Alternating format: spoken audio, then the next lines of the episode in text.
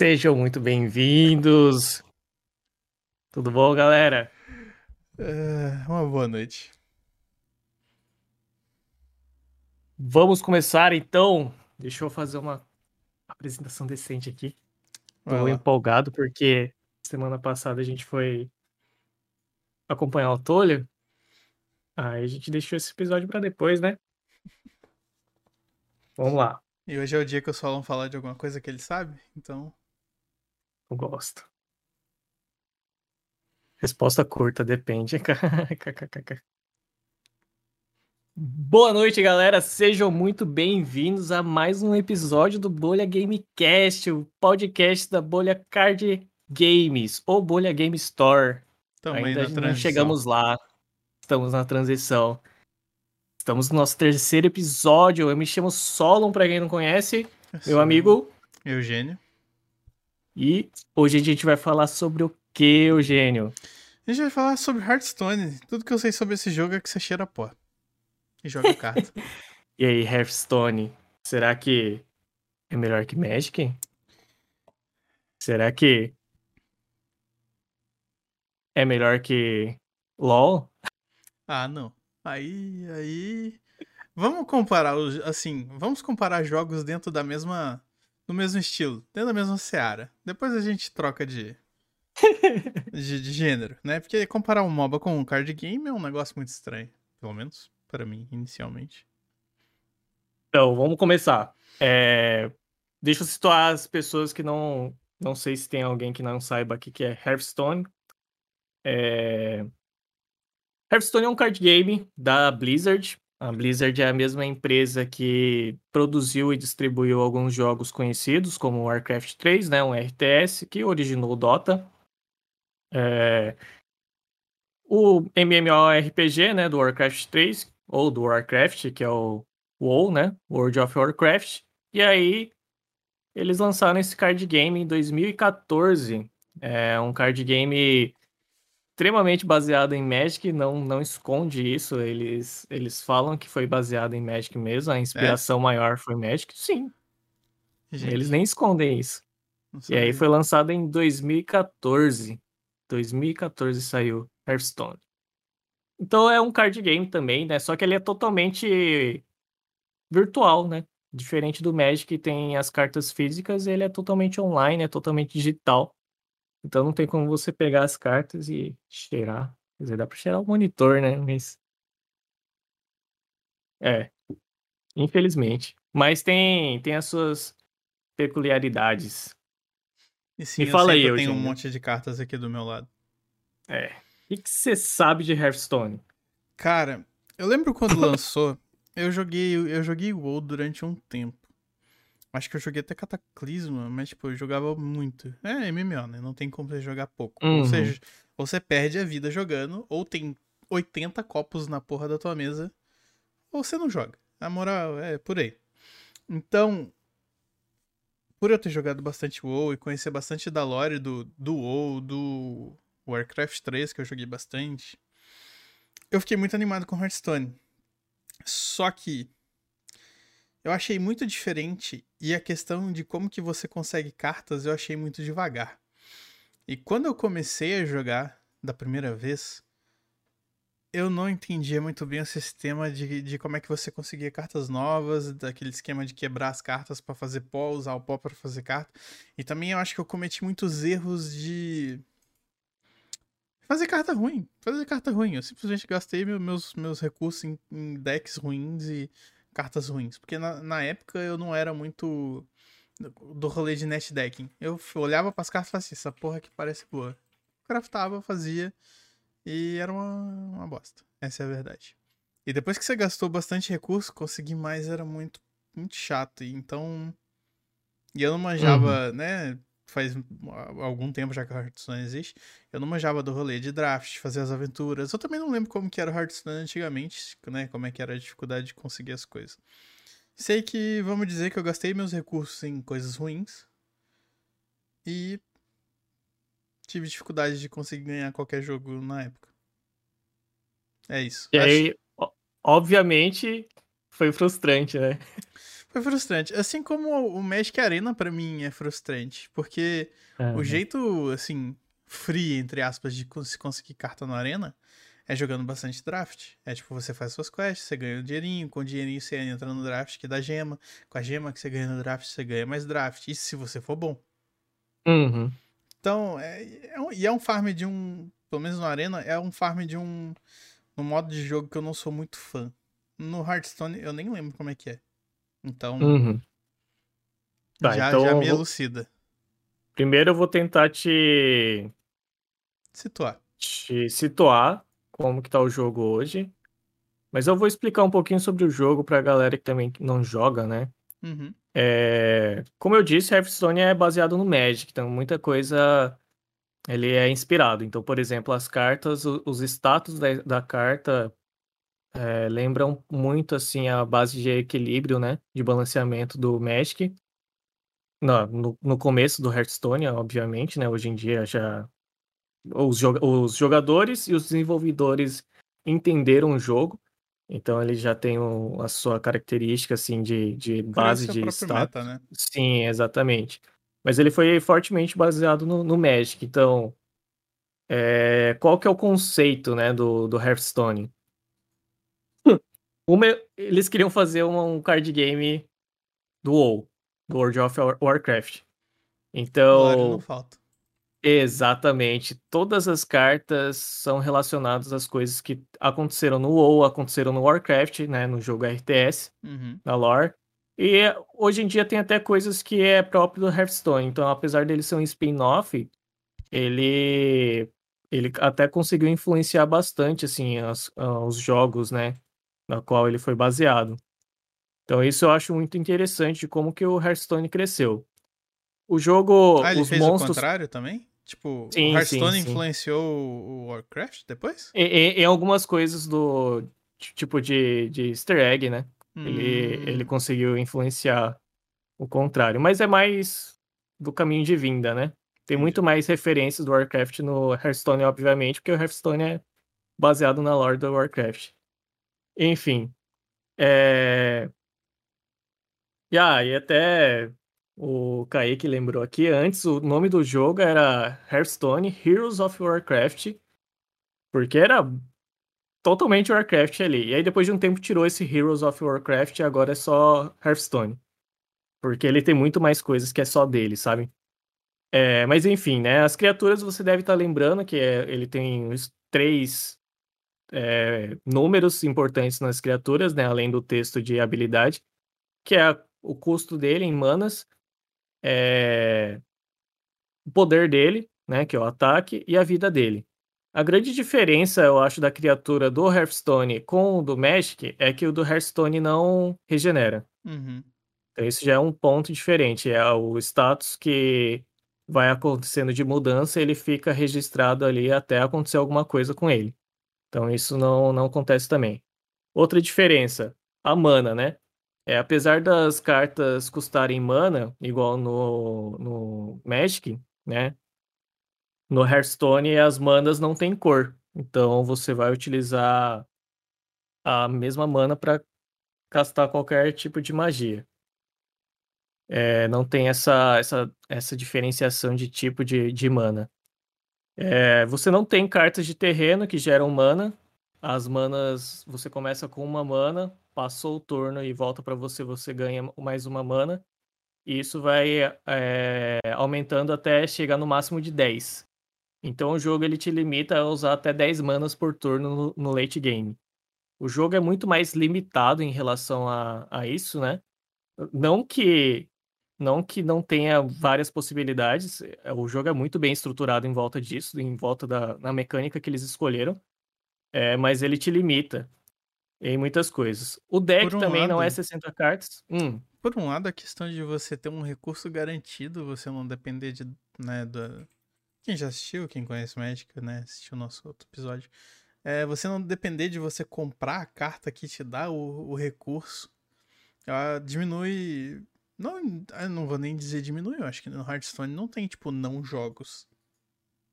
Igual tem no, no, no, no tem, um, tem um tipo, é, tem um tipo diferente de zicar, mas já que você tocou nesse assunto, é interessante, porque os desenvolvedores do Hearthstone são jogadores de Magic, né? Eu, casuais, obviamente, eles não, não eram ninguém na, no ramo competitivo. E aí, o que, que eles fizeram? Ah, a gente quer fazer um card game que seja divertido, simples de entender e de jogar e de aprender e tudo mais. Uhum. Então, a proposta do Hearthstone é ser realmente um Magic simplificado. Por quê? É, você não consegue tirar. É, é, muito difícil você tirar, por exemplo, um jogador fiel de Magic do Magic para outro card game. Eu, é muito eu, difícil. Eu, eu, até tenho um motivo que eu, vou, que eu vou falar depois. E a ideia deles não era conquistar um, um público que já tá conquistado por outro, outro jogo, sabe? Uhum. A ideia deles era puxar uma galera diferente, uma galera nova para esse ramo de card game. Então era uma galera que, tipo, não tem muita noção de card game, que é aprender a jogar o Hearthstone junto com eles aprendendo a desenvolver. Era mais ou menos isso a ideia. Uhum. E aí uhum. uma das coisas que eles pensaram de corrigir, corrigir entre aspas, né? são conceitos diferentes. No Magic não tem como mais mudar isso. Que é a questão de você simplesmente não ter jogo porque zicou a mana. E é, às vezes você não ter jogo porque fludou de mana. Tipo, você só compra terreno ou você não compra terreno e aí simplesmente você não joga por causa disso. É o jeito mais então, frustrante de não jogar sim. Magic. Com certeza. E aí imagina, você começa a jogar Magic, você tá aprendendo, você. Ah, tem que colocar tantas tantos terrenos. Ah, e você vai no Beabá assim. Mas o jogo fala assim: ah, foda-se. Essa partida eu não quero que você jogue, ah, só fica mandando end. Hoje, inclusive, eu fui o, o Solon da vez. Fui atropelado pelo Macedo com os deck groselha dele. Porque eu só comprei terra. Foi, tipo, então. claramente o deck dele era groselha, não era para funcionar tão bem assim. Mas eu só comprei terra, não joguei. Eu só assisti ele rampar infinito e fazer. Morri para as terras dele me batendo. Então. E aí, por, por causa disso, né? Que isso não é nenhuma novidade no Magic. Nunca foi. Todo mundo já passou por isso. Hum. É, até final, né, de campeonato grande, o Tuli tinha mencionado lá, a gente tinha até visto a partida da final que o cara liga 4 e perde sem fazer absolutamente nada porque não conseguiu, sabe? Uhum. Então eles queriam evitar isso. Bom, obviamente, se você tira as lentes do deck, são 28. É, são 22, dependendo do tipo de deck, 22 a 30 cartas, né? A menos no deck. Uhum. Então tem, tem deck que a metade do, do deck são basicamente é, é, terreno, né? No mínimo um terço, eu diria. Um pouco mais de um terço. É, um terço. É, um terço é no mínimo mesmo. Um terço no mínimo. Bom, se você tira tantas cartas assim, sobra quantos? Sobra uns 40, né? Aí hum. isso já foi também um determinante para mostrar o, qual que seria o tamanho de um baralho do Hearthstone. Então eles adotaram a metade. É, no Magic é no máximo 60 cartas, no Hearthstone é no máximo 30 cartas. E você não pode colocar quatro cópias de cada carta, obviamente, né? Você coloca duas cópias só de cada carta, é, independente da raridade, né? Até o épico. Então tem o. Hoje tem o básico, né? Que é do, do Core 7, né? Uhum. O essencial. Uh, tem o comum, raro e épico. Essas raridades você pode colocar dois, duas cópias de, dessas cartas no, no deck, repetidas.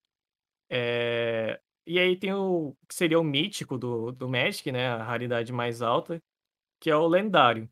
É o lendário, é, já é regra do jogo, ele é, é restrito. Então você só pode colocar uma cópia daquela lendária no jogo. Mas pode ter várias lendárias diferentes, por exemplo. Sim, sim. Ah, Mas tá. você não pode ter é, lendárias repetidas no, no deck. 40 cartas, considerando que você faz mana até chegar em 10. 30 cartas? São 30. São 30. 30 cartas. Pior ainda. 30 cartas considerando. E eu imagino que tenham decks que jogam igual o deck azul, por exemplo, joga em cima da vantagem de carta. Tem. Como é que é o rolê? O que acontece quando você compra as 30 cartas? Porque no Magic, quando você vai tentar comprar carta e não tem carta, você perde. O que, Cara, o, o que, acontece no Hearthstone? Eu tô, eu tô pulando muito pra frente. Mas quando você falou não, 30 cartas, eu pensei. 30 cartas é, é muito pouco. Mas é engraçado porque numa entrevista que eu vi com os desenvolvedores, foi exatamente essas etapas, essas perguntas que você está fazendo, foi o que a galera foi fazendo o desenvolvedor quando eles estavam testando os, os, os decks, os jogos, sabe? Imagino que, imagino que o cara não perde, não pode ser. E aí o que aconteceu? No, no alpha do jogo, que era só pra, pra dentro, dentro da empresa, é porque eles fizeram Hearthstone, na verdade, como brincadeira, né? Uhum. Era um card game impresso. Igual comando. Que a, é, a ideia se transformou num jogo digital. E aí, quando se tornou um jogo digital, era, era muito parecido com o Magic. E aí, o que aconteceu? O cara tava jogando de controle, jogou, jogou, jogou, acabou a carta dele, que era 30 cartas, perdeu o jogo. Aí era uma pessoa que nunca tinha jogado card game. Aí ela ficou assim: Ah, mas é isso? Então, acabou? Mas eu, eu tava ganhando, tipo, eu tava. Eu controlei o jogo inteiro ali. Eu ainda poderia, tipo, limpar essa mesa e no próximo turno dar 30 de dano na, na cara lá que eu ganhava. Eu só vou perder por causa que eu não tenho mais cartas no deck. Aí eles corrigiram isso também. no Hearthstone tem um sistema chamado de fadiga, que é quando você tenta comprar uma carta do seu deck e não tem cartas lá, em vez de você perder o jogo igual no Magic, você vai começar a tomar dano. Então, a primeira carta que você tentou comprar depois que acabou o deck te dá um de dano. Uhum. A segunda te dá dois de dano. A terceira te dá três de dano. A quarta te dá quatro de dano. E assim por diante. Tu tá num clock exponencial, então. Isso.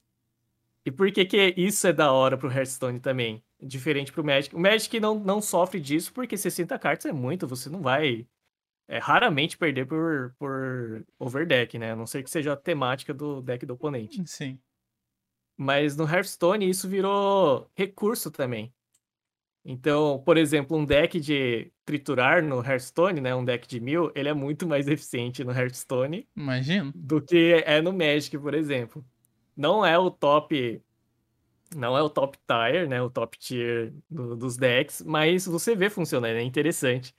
E e não pune tanto, né? Tipo assim, ah, você jogou, jogou bem, controlou, e às vezes é um jogo estagnado, você não perde só porque acabou as cartas do seu deck. É, porque, como, como, né, como se diz no Magic, imagina no Hearthstone também vida é recurso.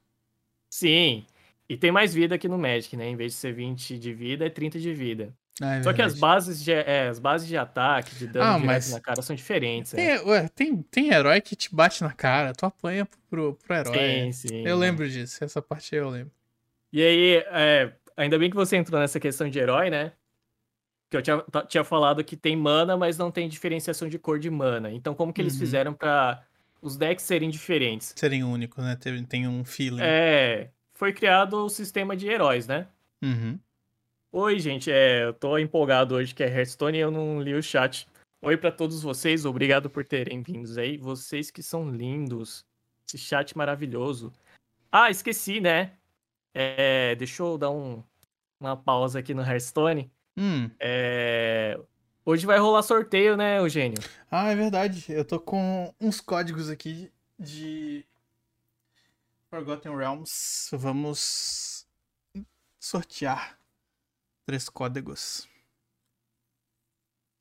Beleza. Como que faz para participar do sorteio? Tem algum comando aí de chat? Então, eu testei um hoje e não, não deu muito certo, não. Mas vamos. Vamos indo aí no, no decorrer que eu vou fazer Beleza, funcionar. então.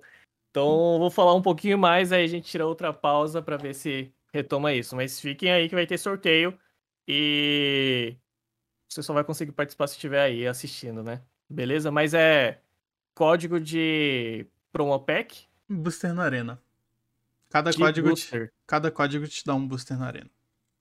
Beleza? No Magic Arena. Então, se você joga Magic e tá querendo um pouquinho de booster aí, ó, fica aí para os sorteios. Tô voltando aqui pro Hearthstone, falando dos heróis, né? É, o jogo foi lançado com nove heróis.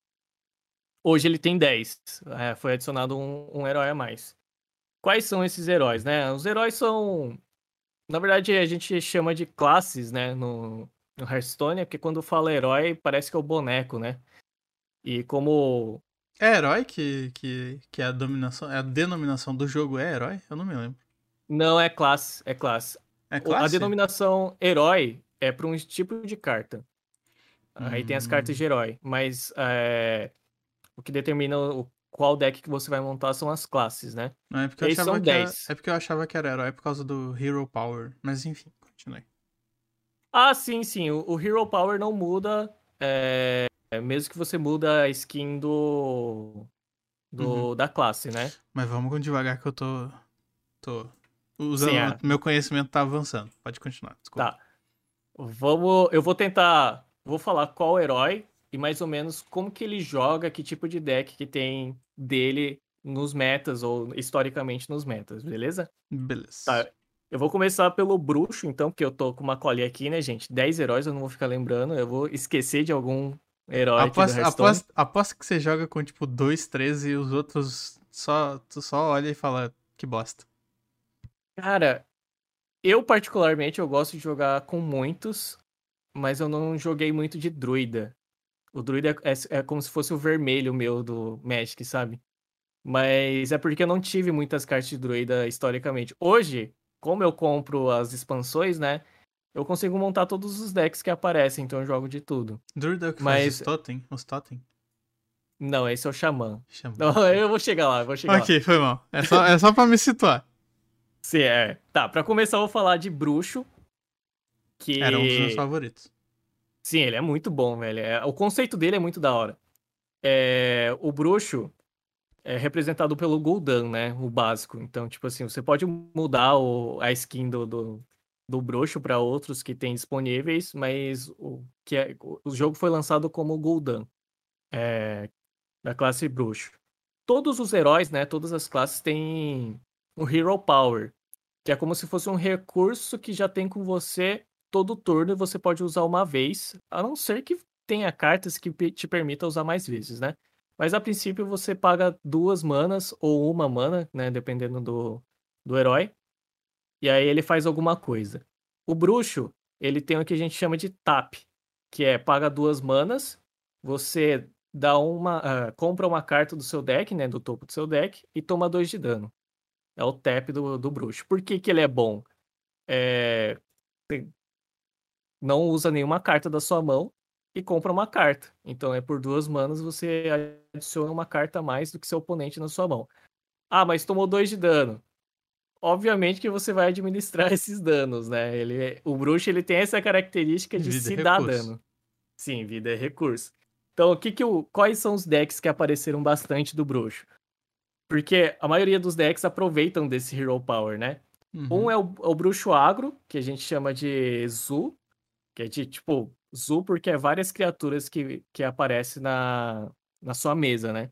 Então o Zu Warlock, por exemplo, né, o bruxo de zoológico, é um deck que você vai descendo criaturinha é, que te dá dano também, né? São cartas propriamente do, do bruxo e que dá que tem status bons. Então, por exemplo, tem um tem um demoninho lá, um imp, que é uma mana, uma mana 3/2. Quando ele entra no campo de batalha, ele te dá 3 de dano. Então, tipo Ah, assim, Pô. Ok. ele te dá 3 de dano. Mas se você não resolve ele, esse 3 de dano você já deu na cara do oponente. É Por quê? turno 1, 3, 2 é muita coisa, é uma trollinha, né? Não, mas turno 1, 3, 2 é forte até no Hearthstone. Então, Então, é, uma, três- é uma trollinha, é. Sim, é, é- esse 3 de danos aí não é nada assim pro, pro bruxo turno 1. E ele sempre vem na, na primeira. Mas é óbvio que ele turno. sempre vem. Óbvio, Tu ele já viu um sempre vem. Mono Red não começar com aquele bonequinho 1 barra 1 haste? Não existe. O boneco vem colado na mão, tá com saliva na mão do jogador, não tem como. Sim. E outra, né? é, Como são decks. Como é um deck de criaturas de pouco custo, você consegue tapar, né? Você usa Hero Power, compra a carta, desce o bicho e você tá fazendo mesa lá. Dusk, dusk, dusk, dusk. Sim. Ele é um clássico mono red agro de criatura, sabe? Do Magic. É, Com uma camada extra de usar a vida como, como recurso Sim, além é. da mana. É interessante. E aí, por que que isso funciona no Hearthstone, né? Uma diferença, outra diferença do Hearthstone pro Magic. No Magic tem as fases, né, do turno. Uhum. Então tem Standby Phase, Draw Phase, Main Phase, a Battle Phase, que seria a fase de declaração de, de ataque, defesa, né, resolução de, de dano. e aí main phase 2, e aí end phase, né? E aí tem todos os intervalos antes de cada. nas transições, né? No Hearthstone não tem nada disso. Nada, nada, nada, nada, nada. Não existe. Não tem interação. Instant speed. Cada Exatamente. um, não cada um existe- joga o seu turno. Isso. Undisturbed. Por quê? Essa é outra coisa que eles acharam que era muito complicado no Magic explicar para as pessoas que não entendem nada de card game. Então eles queriam alguma coisa que você não precisasse é, ficar reagindo tanto, ficando abrindo é, prioridade, e aí isso ia deixar o jogo mais lento ainda, e a pessoa ia ter que ficar pensando. E às vezes a pessoa nem ia perceber que ia abrir prioridade, então eles tiraram totalmente isso. Com- Igual acontece se eu- na arena direto. O cara tem uma Isso. peças, não, não, toda hora ele pega prioridade, não estoura, não lembra que ela tá lá. É. Então, Mas. No Hearthstone, É, sei lá. você compra carta. Isso é, tipo, incontrolável. Você compra cartas, Uhum. não tem o que fazer. E aí você pode fazer as coisas na ordem que você quiser. Você pode bater com os bichos que já tá na mesa pra trocar as cartas. E não é você que. Não é o oponente que escolhe quem bloqueia. É você que escolhe aonde ataca. Isso eu acho muito da hora no, no Hearthstone. É interessante esse conceito no Magic. Mas eu acho que no Hearthstone funciona muito bem isso, sabe? De você escolher onde você bate. Porque aí, por exemplo, você escolhe se você qual o bicho vai bater em qual bicho Uhum. e se vai bater direto na cara do oponente. Eu então lembro tem- que era. Eu lembro que tinha uma mecânica de jogo que era extremamente prevalente na época. Que era Era o taunt. taunt. Cara, é, tu, taunt. cara, tu- ou tu jogava com altos bonecos de taunt, porque o cara ia ter altos bonecos de taunt. Eu imagino que deve ser uma mecânica prevalente que tipo, é, protege a tua cara. É, o taunt é interessante mesmo. Tem, tem decks que precisa de taunt. Pra quem não sabe o que é taunt, né? Tipo, Chegou aqui de, de paraquedas. É, uma mecânica chamada provocar. é, essa é a tradução no jogo né? também. Ah, eu chutei. E você. É, mas é isso mesmo. É. E, e ele pega bastante, assim, as traduções que tem clássicas do Warcraft do WoW. Ah, é ele verdade, é passou, verdade, é, é ele verdade. passou pro, pro Hearthstone. Isso é muito da hora, velho. Até as piadinhas, nossa, é muito boa. É, enfim, Taunt é o provocar. Você não consegue atacar nenhum bicho, a não ser. é, se tiver um Taunt na mesa, você não consegue atacar nenhum bicho ou herói ah, enquanto tiver um, esse Taunt na mesa. Ou você pode bater em outro bicho que tem taunt também. Então a prioridade se torna bater no bicho que tem taunt. É, e os taunts é interessante você jogar em volta deles porque até o posicionamento, que lado de qual bicho você coloca o taunt é Ah. interessante, porque tem, tem dano espalhado, né? Você bate em um, acerta os do lado também. Então tem toda esse- essa questão do Eu lembro também tinha uns, uns, uns bonequinhos, uns lobinhos, que é tipo. Acho que era Timberwolf. Tu, tu É. bota ele e ele bufa as, as unidades adjacentes. É, eu lembro. Tinha... Sim, sim. É verdade, é. Hearthstone tinha uns rolês de, de onde você Limitação, coloca o- né? e não pode mexer depois que já colocou. É, eu lembro disso. Isso era legal, É. isso eu achava bem maneiro. E aí a quantidade máxima que cabe na mesa é 7 de cada lado. Ah, é verdade, é limitado. Eu- Isso, é, você não consegue colocar mais do que 7 se você tenta colocar. É, ele não te habilita para colocar, e aí se surge algum efeito que é, você colocaria mais um bicho, simplesmente não acontece. Hum. Ele- Ficha, por exemplo. É, ah, cria uma ficha, mas se você já tem sete espaços ocupados na mesa, ele ignora esse efeito. Tipo, ele, Hum. ele aciona, né? Ele ativa, mas não acontece, porque é impossível de, de resolver. Hum, Gera trigger? Acho que não, né? Gera, pior que gera. Gera. Mas assim, como não tem instant speed, não faz muita diferença isso no Hearthstone, né? Tipo, vo- não abre margens pra você ficar explorando isso. É, então, essas coisas eu acho interessante, di- diferem muito do Magic. Tipo assim, você começa a perceber que o jogo ele é parecido, mas ele tenta contornar muitas coisas que as pessoas se frustravam no Magic. Uhum.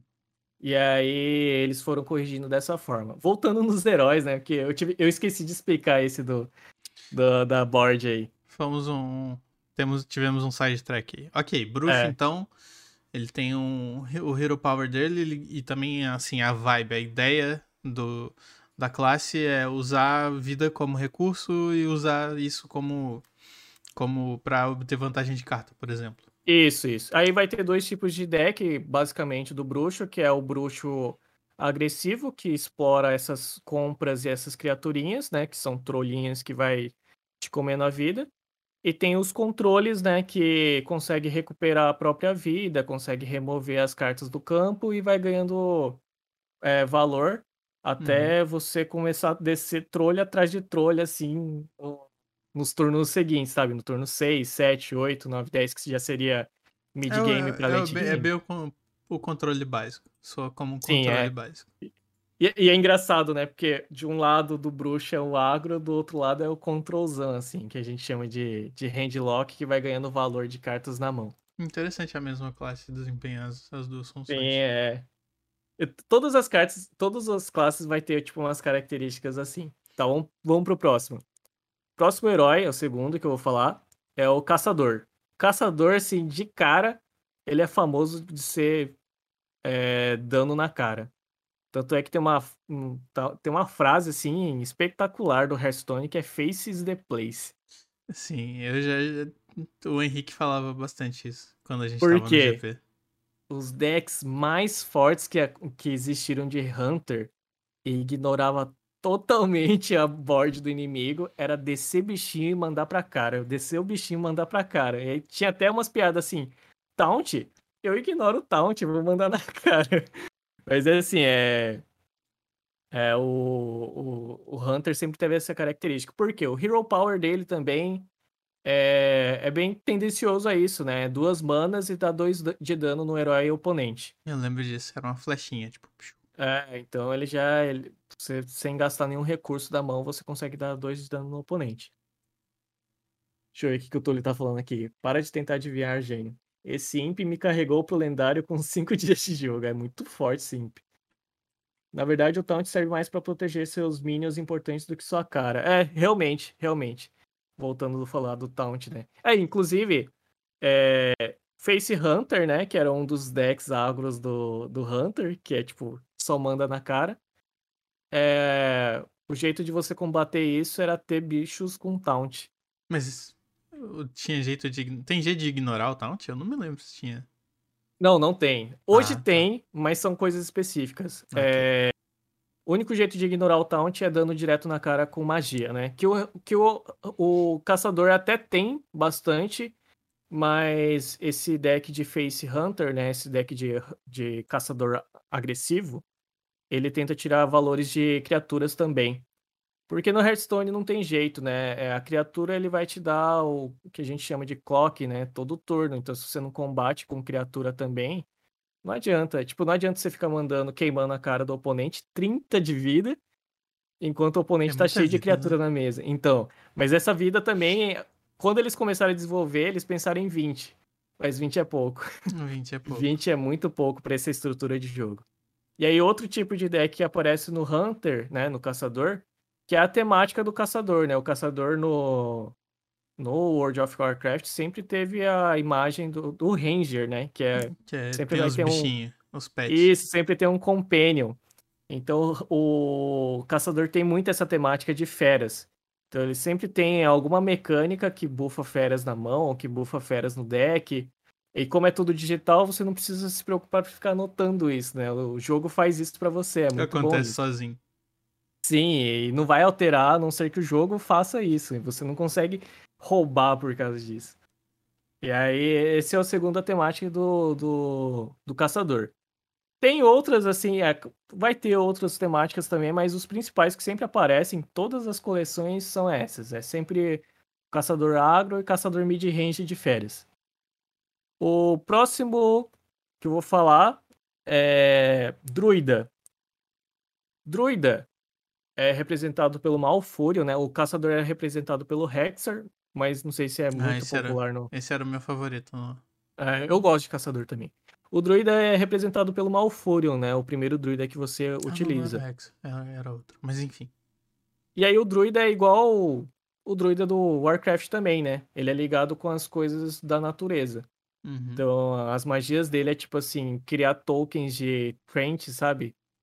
É, criar, é, ganhar armadura ou ataque, é como se ele tivesse virando a criatura diferente para se adaptar às situações. Uhum. Então ele, tipo assim, ah, tô me transformando numa uma besta feroz. Ele tá ganhando ataque. Ah, tô me transformando. Ah, ele tá ganhando na armadura. Então, tipo, tem muitas cartas temáticas desse druida que ele é muito flexível. Inclusive, um, uma mecânica própria, né? É, do druida é o Choose One. Então, o druida tem muitas cartas que é tipo assim: uma mana, escolha fazer isso ou escolha fazer isso, um dos dois. Hum. Ou três manas, dá três de dano numa criatura. Pô, ou isso é maneiro, um de dano no- flexibilidade. É o tipo de carta que, eu, Sim. que eu bastante no Magic. Então, o druida, ele tem essa temática de você pagar um pouquinho mais de mana, né? Geralmente é uma mana a mais do que outras classes pagariam na, naquele valor, só que pela, pela flexibilidade. Outra temática do druida é o ramp. O druida, ele é Ah, a não. classe do ramp. Ah, não. Sim. Ah, não. É essa daí que é. Achamos, achei, achei o, o, o G do, do, do Hearthstone. Ah, não. Então, o, o druida, ele sempre vai ter essas temáticas de. O druida acho que é um dos que tem mais diferenciação de temáticas, mas sempre vai ter, por exemplo, um token druid que usa várias spells, né, várias magias para criar vários tokens e ficar bufando esses tokens e tentar empurrar eles na cara. Hum, Ou vai Lembro o ser, GW do Magic também. sim, ou vai ser o ramp, é o Big Druid que o, o Motoka mencionou ali, que vai ser o ramp, que é rampar no turno 1, rampar no turno 2, rampar no turno 3. Aí no turno 4 o oponente tá lá com 4 manas e você tá com 7. E aí você tá descendo o trolha 8-8, o trolha Ó lá. 6-6, Já trolha tão- 5-5. Já estão falando ali, druida é nojento. Mas é claro, é o, é o G. O druida é o G. Druida é nojentinho, cara. Mas é, é- é- essas são as temáticas do druida. Eu acho que tem algumas variações, mas ele sempre vai girar em torno disso daí. Ah, e o Hero Power do druida, não comentei aqui, porque ele não é tão útil assim quanto o do caçador e do, do, do bruxo. Hero Power do, do druida é duas manas. É, você ganha um de ataque e você ganha um de armadura. Normalmente você só usa o Hero Power quando você não tem mais nada que fazer. É bem É. fraquinho, assim, não fraquinho, bem fraquinho. mas ele não é tão. Não parece tão significativo quanto dos outros que eu vi até agora. Sim, e dos sim. outros que eu me lembro vagamente aqui. É, eu acho que ele, ele nunca teve uma, um peso, sabe? Porque Uhum. do bruxo, às vezes você, tipo, ah, não tô tapando, velho. Eu tô, tem, tem alguma coisa errada, eu não tô tapando. Você tem que tirar valor daquilo lá. O caçador também. Ele quer dar dano na cara do oponente. Então, se você não tá usando o Hero Power, parece que você tá fazendo alguma coisa errada. O druida não. O druida, tipo, o Hero Power é assim. Ah, tem isso daqui pra você fazer todo turno. Se Se você não tiver quiser. mais nada para É, fazer. exatamente. Ok. O, o Túlio tá falando ali. é, na verdade, o, druida, o ramp do druida não ficou obsoleto. Mas. Vamos dizer. É comum. Os jogos acabam antes de. Muito. É, muito, é comum os jogos acabarem antes dos dois chegarem em 10 de mana? É, é comum. É bem comum. Ah. É, por exemplo, agro consegue ganhar nos turnos de 3 a 4 manas. O mid-range costuma ganhar nos turnos de 6 a 7 manas. E o control costuma ganhar depois que já chega no 10 manas. é mais ou menos isso. Hum, Então é, é, Então- tipo incomum chegar os dois em 10 manas, por exemplo. É, chega na fadiga, só acontece quando é control contra control ou control contra mid-range. Porque, tipo, igual ele falou ali que o ramp fica obsoleto, eu imagino quando os dois chegam em 10 de mana se você não conseguiu finalizar o jogo antes. Ah, o que, que você faz com as cartas de ramp, né, por exemplo, também? É, o ramp no, no Hearthstone, mas é isso que o Túlio tava falando, ele não fica obsoleto também durante as partidas, porque se você tá com 10 de manos e você compra uma carta que só serve pra rampar, no Magic, quando você não quer mais, tipo assim, ah, eu já tenho 15 de mana, eu- eu já consigo fazer tudo que eu quero, tipo, Uhum. tanto faz se eu vou rampar agora de novo. Então não faz muita diferença. No Hearthstone, as cartas de ramp, ele te gera draw. Então se você usa uma carta de ramp, mas você já tem 10 de mana, ele te gera uma carta de 0 de mana, que se você usa ela, você dá um draw. Ah, então então, ele é não- por isso que não é, fica obsoleto. Por isso que não ok, fica eu obsoleto. li, eu li ali que não fica obsoleto, mas eu imaginei que depois que você chega em 10 de mana, você faz o que com ramp? Ok, agora faz sentido. Dá o draw. Sim, sim. Não, Túlio, eu entendi, eu entendi. É, não ficam obsoletos. Talvez eu tenha falado Não, sim. É, porque eu, eu, li, eu li não ficam obsoletos, só que eu não entendi por quê. Agora que você explicou que ramp vira draw, sim, aí, é. aí são os 500, pô. Isso, assim. É, obviamente no Hearthstone às vezes não faz tanta diferença por causa das matching, né? Às vezes o Ramp Druid ganha quando chega, tipo, 8 de manas, porque quando o Ramp Druid chega no 8 de manas, o oponente tá com 4. E a diferença de status. Tá, tá dropando trolha na mesa. Sim. Muito é, A diferença de status entre spell de uma mana a mais, uma mana a menos, é muito grande no Hearthstone comparado é mais, com o É mais gritante, né? é mais tinha, gritante, é. Eu lembro que tinha uns rolês assim mesmo, tipo, 4 mana é, porque... é muito absurdo e 5 mana é muito mais absurdo. Sim, é porque, por exemplo, você não pode criar uma carta de 11 de manas que não consegue reduzir o valor de custo dela, entendeu? Tipo assim, uhum. ah, a 10 de mana faz isso. Pra ter uma carta mais forte que isso, eu vou criar uma carta de 11 de manas? Não, tipo, não tem como fazer isso no Hearthstone. Então, tipo, 10 de mana é 10 de mana. Ele, ela faz umas coisas absurdas.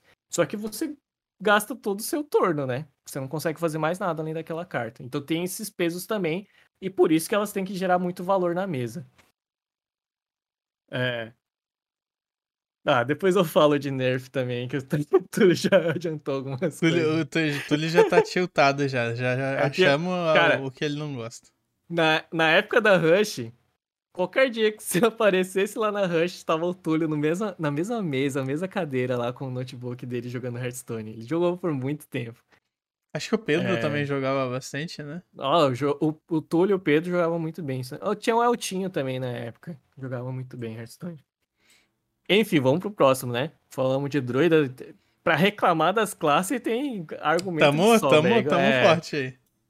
Próximo que eu vou falar aqui é nosso, nossa quarta classe, né? Bruxo, caçador, druida, agora guerreiro. Guerreiro é representado pelo Garrosh Hellscream, foi Esse um dos vilões do, do Warcraft, né? Do World of Warcraft. É, eu vou falar do Hero Power dele logo, que é 2 de mana e ganha 2 de armadura. Então é, é como se ele se rilasse, né? Só que é melhor do que um recuperar a vida, porque o máximo de vida de um herói, né, de uma classe, é 30. Ah, não passa? Não passa. Se você tenta não dá pra fazer mais aquela... que isso, tem um limite. Não dá pra fazer é, aquelas não... aberrações igual no Magic? Que você vê não dá. o print da comunidade BR de Magic, os caras, olha essa partida como é que ficou. Tipo, eu com ah. 5k de mana, de, de vida, e o meu oponente com 10. É, com, curando ah. vida não dá. Curando vida não dá. Você não consegue ganhar mais vida do que você já tem. Hum. É tipo, do máximo, do máximo que você já né, tem. 30, caso. é. Mas a armadura não tem limite. Hum. Então acontece quase a mesma coisa, só que com armadura. Quais são as classes Mas não que possuem É isso armadura? que eu ia falar, não devem ser todas as classes que têm acesso é. à armadura. Só guerreiro e druida. Só que druida não ganha tanta armadura assim. Tem muitas cartas de druida que dá armadura, mas não é a temática do druida. Ele uhum. não tira valor dessa armadura. O guerreiro, além de ganhar armadura com Hero Power, ter cartas que dão muita armadura, tem uma carta chamada Escudada, por exemplo, que você dá dano a um lacaio igual a quantidade de armadura que você tem. Então, às vezes, você tá com 8 de armadura, é uma mana, mata qualquer bicho. Nossa, é muito absurdo, tá louco. Entendeu? Então, tipo assim. Eu lembro que eu gostava ao... de jogar de, de, de. É Warrior, não é que você falou? É, Warrior, guerreiro. Eu gostava. Eu tinha a questão dos equipamentos também. Warrior tinha bastante equipamento, não é? Isso, a gente vai entrar. Já que você citou, né? É uma das temáticas do Warrior, né? Do guerreiro, é arma. Uhum. Então, normalmente você quer tirar algum valor de uma arma do guerreiro. O que, que é uma arma, né? Os heróis não têm ataque. É, a não ser que você ganhe ataque de alguma forma, com poder heróico, com uma magia ou com uma arma. A arma te dá status para você. Ela tem é, três três números também importantes, que é o custo dela que você vai pagar em mana para equipar ela. Uhum. E você equipa a arma no herói, não em criatura. É, é como se o seu herói virasse um, uma criatura, então, no caso. Isso, isso. É... Ela tem o poder de ataque, então é a quantidade de dano que seu herói vai causar. E ela tem a durabilidade, que é toda vez que você ataca alguém, ela perde uma de, um de durabilidade. O básico é isso. Uhum. Existem armas que não perdem durabilidade, ou existem armas também que perdem durabilidade de outra forma. É, porque tem, Não por é, exemplo... Isso aí não existia na minha época. É porque tem aquela arma especial de, de guerreiro, que é o Gory, Gory Hole, alguma coisa assim. Que é o, é o cutelão do, do guerreiro. É uma arma importante na lore do Gar Garrosh, por exemplo. Que em vez de ela perder durabilidade, ela perde ataque. Então ela começa com 7 de ataque ah. e 1 de durabilidade. E você só pode atacar lacaio. É tipo assim, perdão, o efeito é se você atacar um lacaio, você perde um de ataque em vez de perder um de durabilidade. Então, se você meter na, na cara do oponente. Perdeu a durabilidade ela, de cara. Você perdeu, é. Se mas você é, ataca um. Mas criatura, é 7 de dano na boca. Mas é 7 de dano na boca. Ele é flexível, por exemplo. Você ah, pode é? usar. Gostei. Você pode usar pra para remover um lacaio grande ou você pode para finalizar o oponente. Cara, Só eu, que... eu gostava bastante de, de, de War, porque a, a, ideia de bater com o teu herói me era muito. Sim, tipo, é. É muito satisfatório. É porque, por exemplo, no, no Hearthstone tem jogo de conjuração igual no. Igual no, no Magic, Magic, né? Você uhum. não consegue atacar com a criatura que você desceu nesse turno. Uma das temáticas do Warrior, quando começou, era as criaturas com charge, que seria o ímpeto do, do Magic. Então você conseguia descer as criaturas e já bater na cara. O, o caçador tinha bastante cartas com charge também, uh, mas eram, ele tirava mais valor das cartas que eram neutras, né? Não eram associados a, um, a um, uma classe. Uhum. É, então o guerreiro tem essa, esse, essa característica de armas. Ele sempre vai ter alguma arma que ele vai conseguir tirar valor armaduras, então ele costuma ter decks de control também.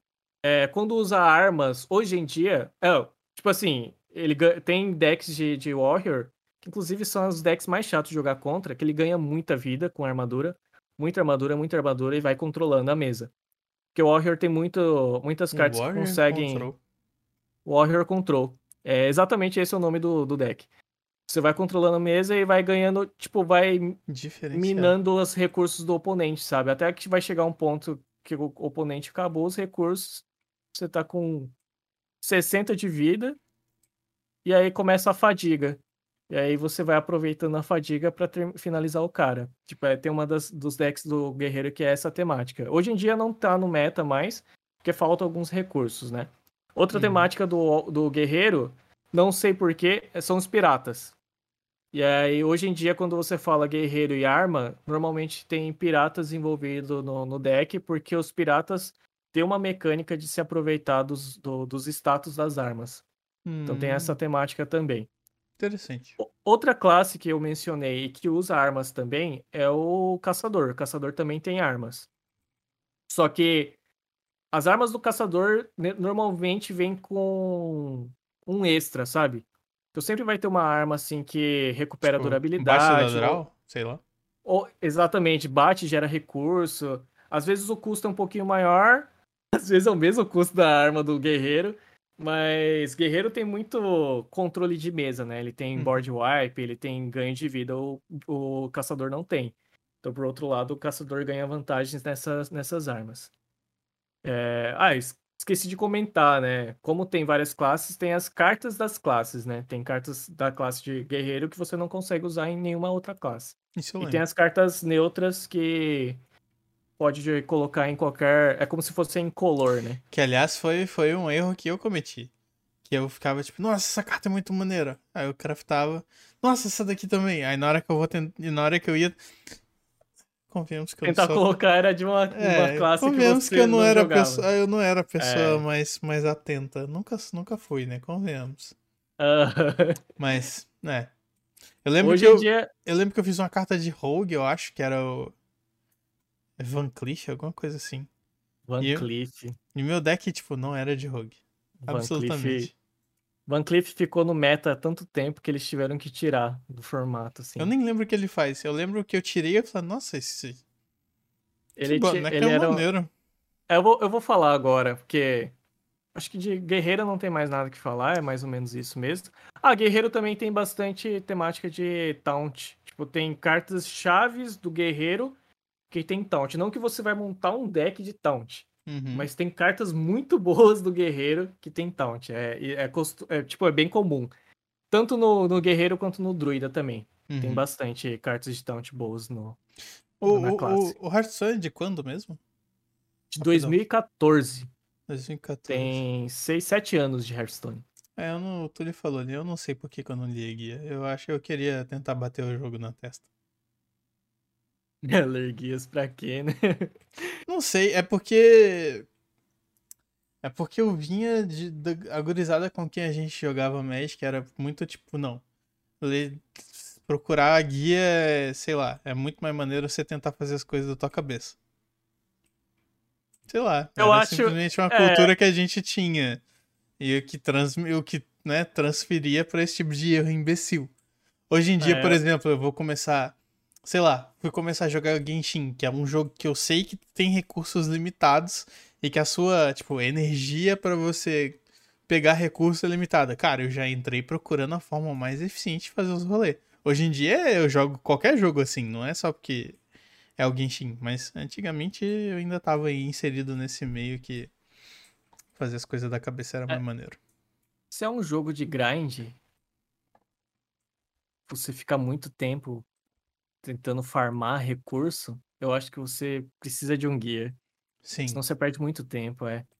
E hoje em dia a gente pode aproveitar, né, dessa ferramenta maravilhosa chamada internet. Internet, pois antes era só revistinha, Pô, velho, assim, revistinha de jogo. baita off topic aqui, baita, baita sidetrack, mas tu lembra da Powerline?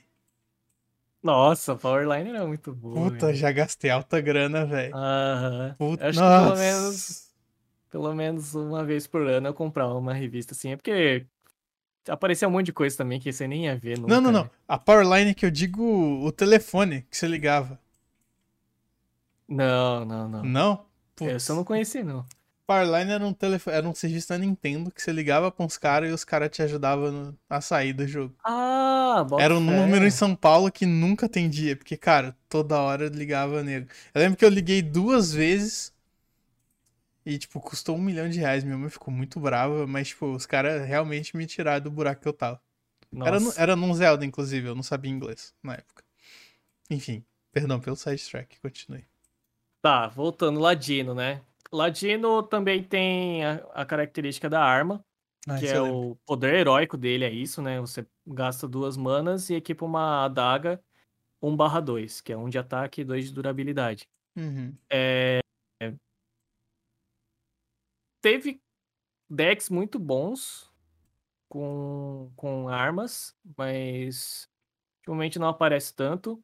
Mas Ladino, a temática. Eu lembro, eu lembro de muita de faquinha voando na minha cara. Só isso. É, o Ladino, hoje em dia, ele é muito da temática de agro de criaturinhas também. Uhum. Só que o Ladino, ele, ele se aproveita do, do- da mecânica de furtivo, furtividade, que é o stealth.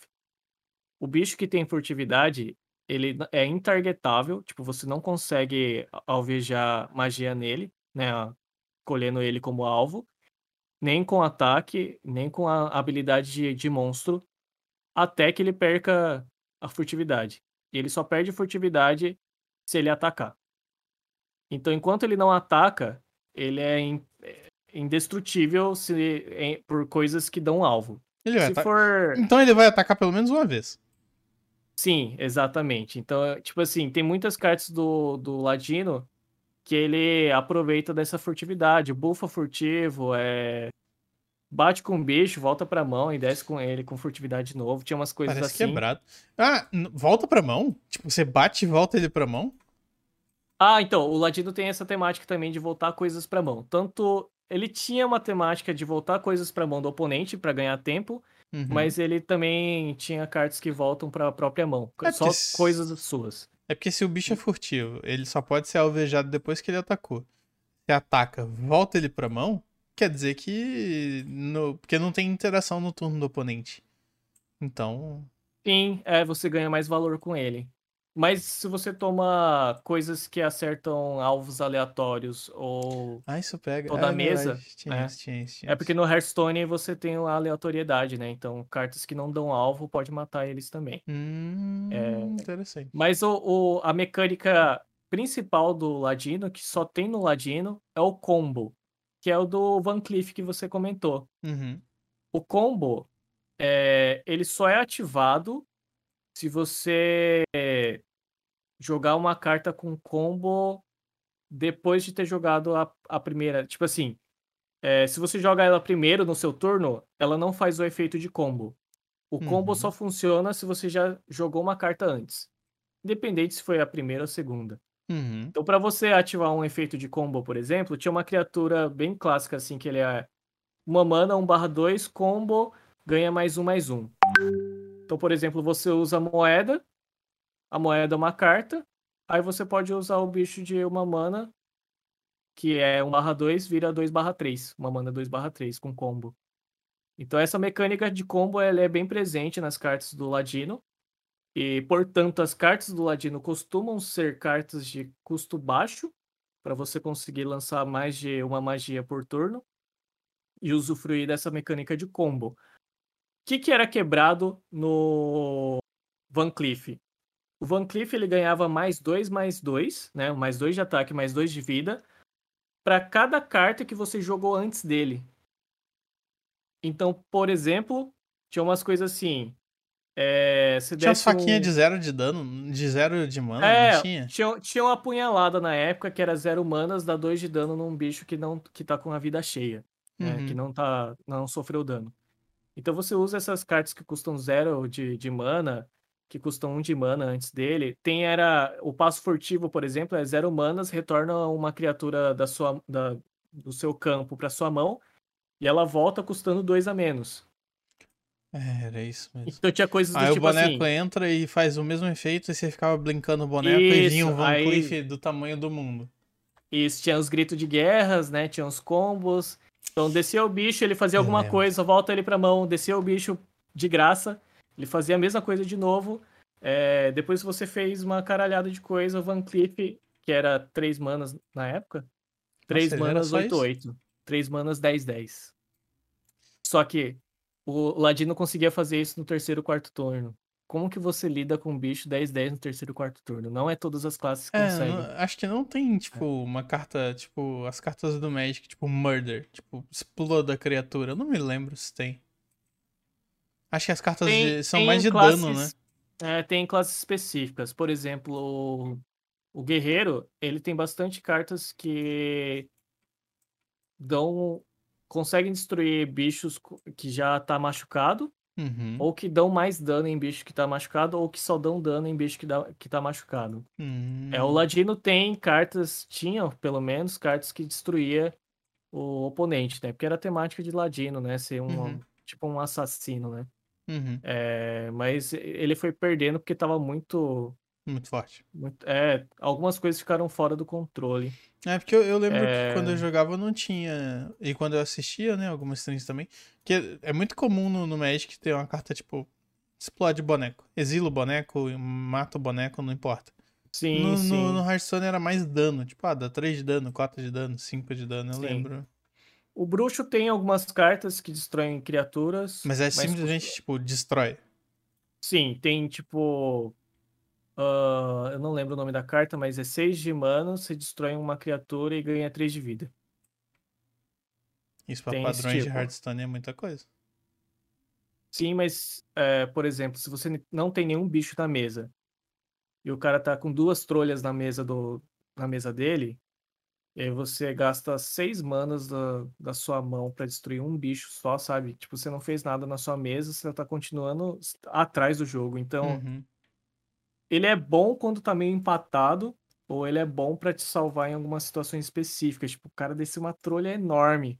Você dá graças a Deus que você tem essa carta na mão, tipo assim, A ah, famosa beleza. bala de prata. É. Mas tem outras cartas de bruxa que destrói também. Tem, tem uma hoje, tá no, no standard do, do Hearthstone, que é quatro manas.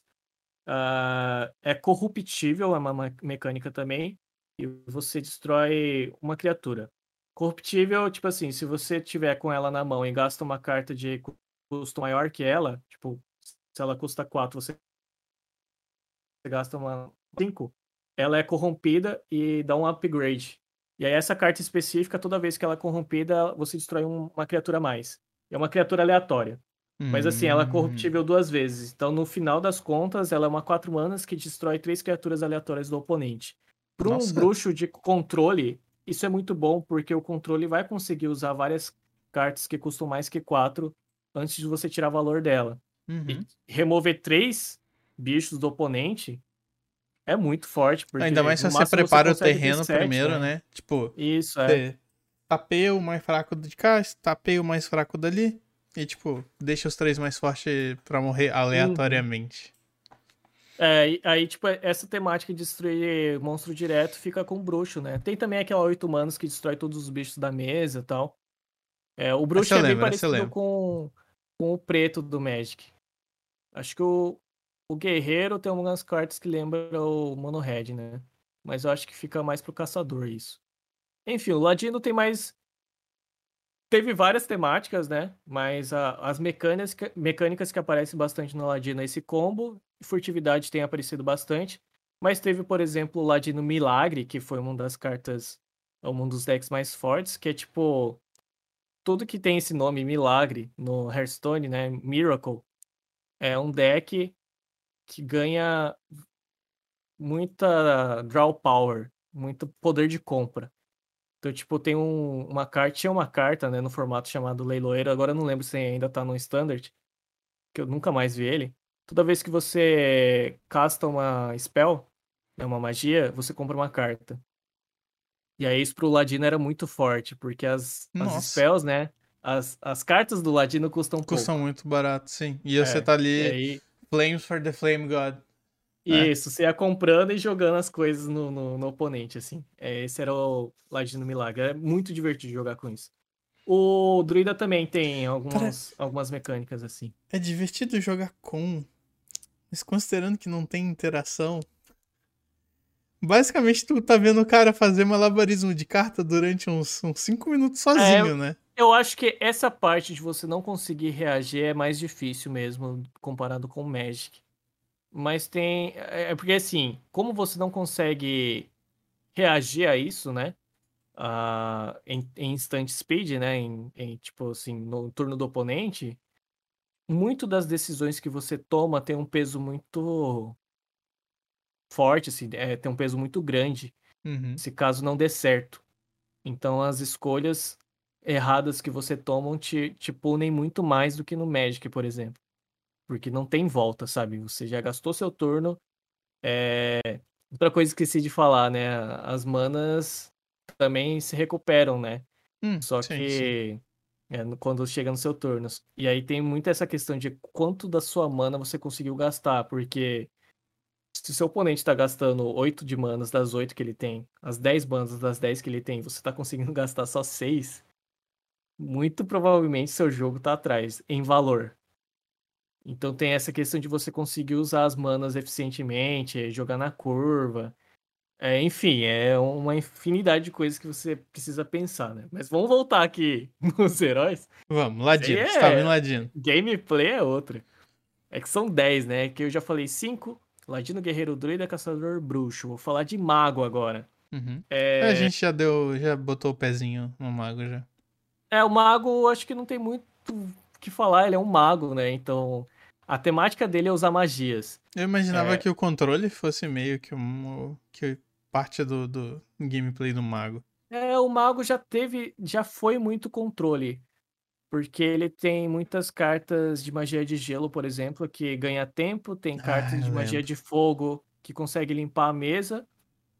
Mas acho que hoje em dia o mago, além dessa temática de ter muito mais magias que as outras classes, é, ele tem muitas opções de dano direto na cara com magias. Ele tem a temática dos segredos. é, os segredos surgiu na ideia do, do, do mago primeiro. O que que é o segredo? Os segredos são as únicas cartas que se ativam no turno do oponente. Eu Só lembro que disso. você- Eu lembro Só que você tem que setar ela como se fosse uma carta armadilha É, do, Yu-Gi-Oh! Yu-Gi-Oh! Isso, isso. É. Ficava até uma bolinha na frente, né? Tipo, Isso, uma eu- interrogação. E aí tem as condições de tri- você triggerar. é, você tem as condições de você ativar essa- esses segredos. Os segredos só ativam no turno do oponente. Você não consegue tirar valor deles no seu turno. A, a não ser que o, a, o segredo fale assim, ah, no começo do seu turno faça isso. Aí ele vai ativar no começo do seu turno. Mas, no geral, é no turno do oponente. O mago tem o Mago de Segredos, que é um, é um deck muito forte até hoje no... O que seria o Legacy do, do Hearthstone. É um deck que tira muito valor de segredo. Outras classes que tiram, que tem segredos, que tem a temática de segredo, é o Ladino. Só que o Ladino ganhou essa temática muito tempo depois do jogo já ter sido criado, então não tem tanta ênfase assim. E o Paladino. O Paladino tem bastante. É... Não sei porquê, não me pergunte, mas o Paladino nada tem, tem bastante. Ó, Ladino tem segredo, beleza? É furtivo, é, é shade. É mago, beleza? Faz sentido, né? São os mistérios da magia. Agora, Paladino. Paladino. É, não, me pergunte, eu nunca entendi também. Paladino não esconde. Paladino é, o, é o- ali o guerreiro da fé, é o cara que tá com tudo aberto na luz, righteous. Não faz Bom, sentido. Enfim. O, o poder heróico do mago é duas manas, dá um de dano em qualquer alvo. Uhum. É, ele é um poder heróico bem flexível. Não, você não consegue tirar tanto valor dele, a não ser que seja um deck que é feito pra isso, mas nunca foi tão forte. Mas ele é um dos melhores. É tipo assim, ele é um dos melhores poderes heróicos também do jogo. É porque é bem versátil, que- né? Você dá onde você quiser. É, só que ele não faz muita coisa. Tipo assim, nunca foi um peso tão grande. Mas, cara, é muito bom quando você, por exemplo, tá fazendo as trocas. Você sabe que um bicho vai ficar com um de vida. O bicho é 7/6. Você dá um board wipe que dá 5 de dano em todo mundo. Aí você gasta mais duas manas e pinga naquele bicho lá, que tinha um de vida dando no caso. Muito Então, tipo, satisfatório. É, ele é muito bom nesses casos, de você conseguir finalizar alguma criatura. E, é, e a gente chama de pingar, né? Tipo assim, que você dá Não. um, um pingo. Eu acho que é, acho que de mago é isso. Uhum. Deixa, tô tentando lembrar se tem alguma coisa diferente de mago. Acho que não. É hoje, hoje com a entrada de tipos de escolas de magia, aí talvez vai começar a surgir tipos diferentes de, de mago. Então, tipo, Freeze Mage já existia antes, que era um mago que tirava valor das cartas de temáticas de gelo, que era ganhar tempo, ganhar tempo, ganhar tempo, Eu até achava chegar no turno. isso aí. Nossa senhora. É, que che- até Eu só chegar queria no turno. empurrar meus bonecos, velho. Até chegar num turno que você consegue gastar as 10 manas pra tirar as 30 de vida que sobra do oponente. Era mais ou menos isso, assim. Eu lembro de uma spell, um rolê assim, era tipo 10 de mana e muito de dano na boca. E aí vai entrar também, sei lá, um mago de magia de fogo. Eles estão tentando aproximar a temática do mago à temática que o mago tem lá no World of Warcraft. Que também. são as, as árvorezinhas de talento que você tem que se Isso, especializar e tal. Sim, sim, sim. Tá, próximo a gente tava falando de Paladino, vou falar dele então. É, o Paladino, ele é o que parece o branco do- em relação a criar criaturinhas. É isso que eu ia falar. Eu só me lembro que É. cagava o bonequinho infinito e tinha o, o Divine Shield lá. O poder heróico do, do Paladino é você gasta duas manas e cria um pintinho 1 barra 1. Pintinho assim, é o soldado, né? O recruta de Silver Hand Recruit. Do punho prateado, né? Uhum. que é da lore do, do Warcraft. É, a temática do Paladino, ele tem armas também. As armas do, do Paladino costumam ser muito boas. Uhum. O que faz sentido. É, é, tá É, o que faz muito tema. sentido, é. Ele sempre. Ele, o Paladino ele tem temática de, do escudo divino também, né? Que é tipo assim, o escudo divino deixa o, o lacaio imune de dano de- até tirarem o escudo vez, divino né? dele. É isso. A primeira vez. Então, tipo, se você dá, pinga um de dano nele, ele perde o escudo divino ele fica normal. Mas se você deu 50 de dano, ele No tancou escudo 50 divino, de dano. é. Ele tanca 50 de dano. Escudo divino é muito interessante É. pra fazer trocas. Taunt e escudo tem- divino era um negócio que Não, me parecia muito, muito. forte. Tem muito taunt escudo divino no Paladino. Então, e- e- isso é uma temática do Paladino mesmo, sempre ficou bem claro. Além do- das criaturinhas, né, que é os punhos de prata lá, é, tem também a temática de ganhar vida. O Paladino, ele sempre tem alguma coisa que dá dano e ganha um pouco de vida. Ah, eu acho que as armas dele tinham um rolê assim, é, faz alguma coisa e ganha um pouco de vida. Dá um pouquinho É. de dano e ganha um pouco de vida. Esse é mais ou menos um background do Paladino também, que faz Uhum. sentido com a classe dele, né? Sim, sim. É, É se curar batendo nos outros. E aí tem uma temática que apareceu muito, ficou é, muito tempo chato no, no top tier, que é Paladino Segredo. Que Paladino faz tudo. Paladino usa arma, Paladino... Paladino caga boneco, Paladino se cura. Ah, olha, acabar, acabaram de escrever ali, ó. Paladino é o Severino do, do Hearthstone. Sim. Mas se você pensa bem, você, você chegou a jogar o WoW, Saulo? Não, nunca joguei. O Paladino também é o Severino do WoW. Porque o Paladino pode ser tanque, o Paladino pode ser healer, ele pode. ele dá dano. Obviamente que tem aquele rolê das árvores de especialização, mas tipo. No WoW, pelo que eu me lembro, o Paladino também fazia tudo. Sim. Ah, o Motoca lembrou aqui também, é... O caçador também tem segredo. Mas o caçador, a temática do segredo do caçador são armadilhas. Não faz sentido. Os, é, os segredos do caçador são armadilhas. Então, tipo, armadilhas de capturar urso, armadilha congelante, armadilha explosiva. Então tem essa temática também. Peraí, peraí, pera, pera, o... para tudo, para tudo. Como, o que, que o Túlio quer dizer com o deck inteiro foil? Tem foil no Hearthstone? Toda carta do Hearthstone tem a versão dourada dele todo frame, todo frame fica dourado, cor de ouro. Hum. E a carta foil ganha uma animação e essa animação se torna mais complexa conforme a raridade aumenta. Então, por exemplo, uma carta comum foil, ela tem a bolinha branca de comum, uhum. ela tem o frame toda dourada e normalmente a foil dela é como se tivesse aquele aquele 3Dzinho assim que você muda o ângulo e muda alguma coisa da visualização, sabe? Cara, que maneiro. E aí, é, mas é simples. Uhum. Quando passa para rara, você já vai ver que vai ter algumas movimentações no foil. É tipo, época, as, é tipo as fotos de Harry Potter. Isso, na época parece as fotos de Harry Potter, já tem um fundo assim mais esvoaçante. Nas lendárias, a, os bichos se mexem, tipo assim, dentro da carta, sabe? Fica uhum. mexendo lá. Então tem essa diferenciação também. O Túlio tinha um deck, inclusive tinha, tipo assim, tinha cartas muito boas que entravam no deck dele que ele não usava, porque ele não tinha foil. E ele usava o deck inteiro foil. Quando você coloca as 30 cartas foil dourada é, no deck, a, a, sua moeda também vira dourada. É, no Hearthstone, para tentar equilibrar quem a vantagem de quem começa, né?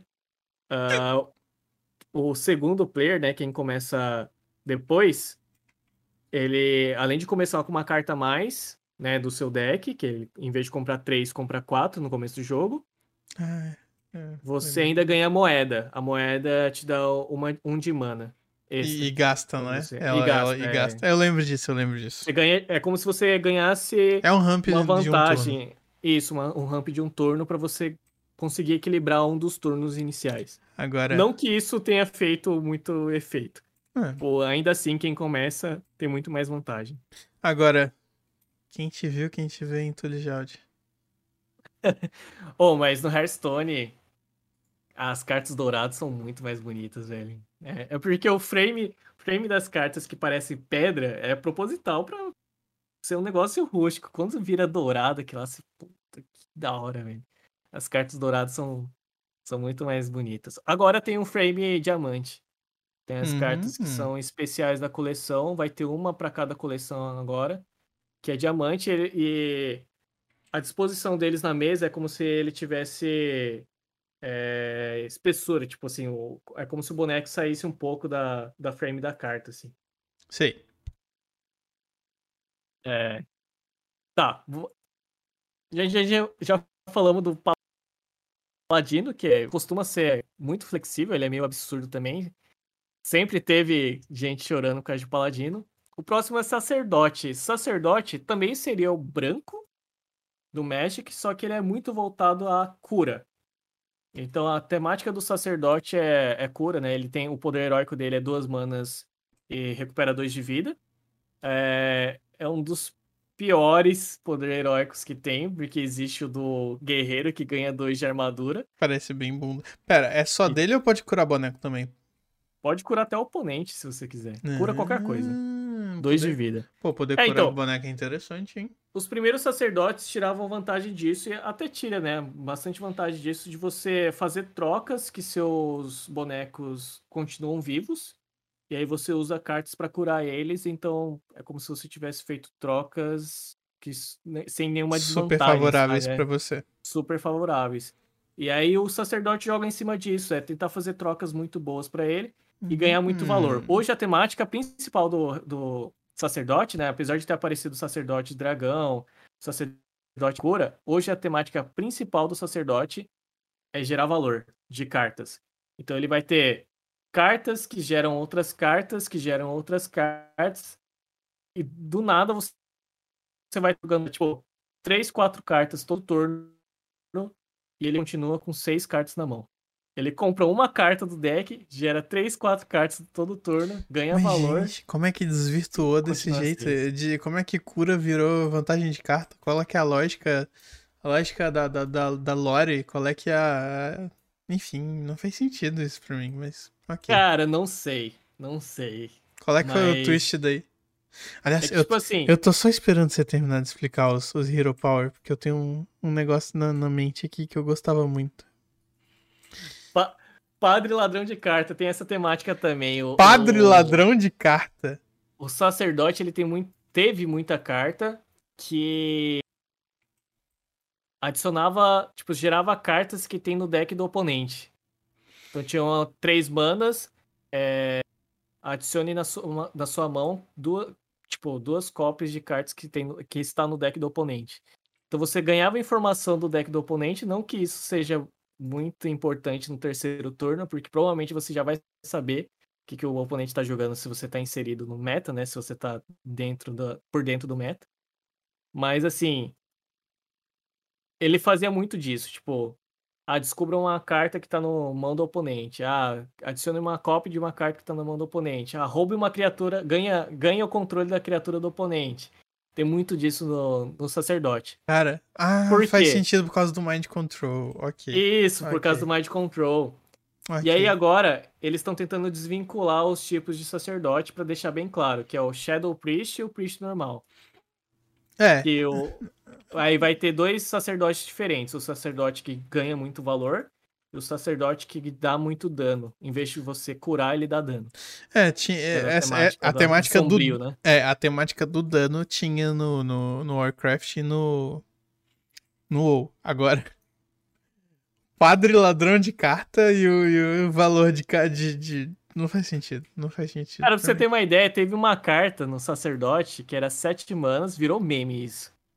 É... ETB, grito de guerra, né? Que Uhum. acontece quando entra no campo de batalha. Sete manas, é, foda-se o status dele. O- a habilidade dele era o seguinte: você adiciona uma cópia de cada carta do deck do seu oponente e embaralha no seu deck. Pera. Esquisito, né? Pera, Aí, pera, pera, pera. Vamos devagar. Se o cara tiver, sei lá, ele tá jogando com deck de 30 cartas, obviamente. Então você pode jogar com mais que 30? Não, não pode. Tá. É 30 É fechado, 30 você não ponto. pode nem menos, Nem mais, nem mais menos. é. Tá. Então, Vamos vamos lá. Se o cara tem 30 cartas, ele deve ter o quê? Umas 15 diferentes? 12? É, normalmente sim, é. 15 a 17, né? Então você vai enfiar 15 cartas no teu deck? No deck do cara? Geralmente quando desce é por aí, né? Umas 10 a 12 cartas você vai adicionar. Então você tá tipo 10 a 12 turnos a mais do que o oponente se for chegar na fadiga, entendeu? Sem é, palavras. É escroto. O é o escroto, é ele consegue enrolar o jogo pra tirar proveito disso? Ah, tem, tinha bastante temática assim, que você ia desgastando o oponente, né? E aí você adicionava essas cartas pra você continuar vivo. É porque se você pensar que o boneco você Vai, cura, é. aí cura ele, Ah, cura teus bonecos e enrola. Sim, sim, tinha bastante. Mas você adiciona as cópias, mas você não sabe o que, que é- são essas cópias. Não, mas você tem vantagem como. de carta, tipo, de deck só, né? Sim, sim, é. Padre Ah. ladrão de carta, cara. Aí, só complementando, né, que o o que o Túlio falou, ele não, não adiciona as 30 cartas, né? Ele as- adiciona as que estão no deck ainda naquele momento do jogo. Não, sim, ainda assim é muito É. forte. Sim, sim. Quer dizer, era meme, era meme. O pior era o mirror match disso. Que não acabava. Ah, lógico que não. Você, você puxa do cara, o cara puxa os seus. Sim, imagina. é, o pior ainda é quando você descia esse Benedictus, né? Que era a carta.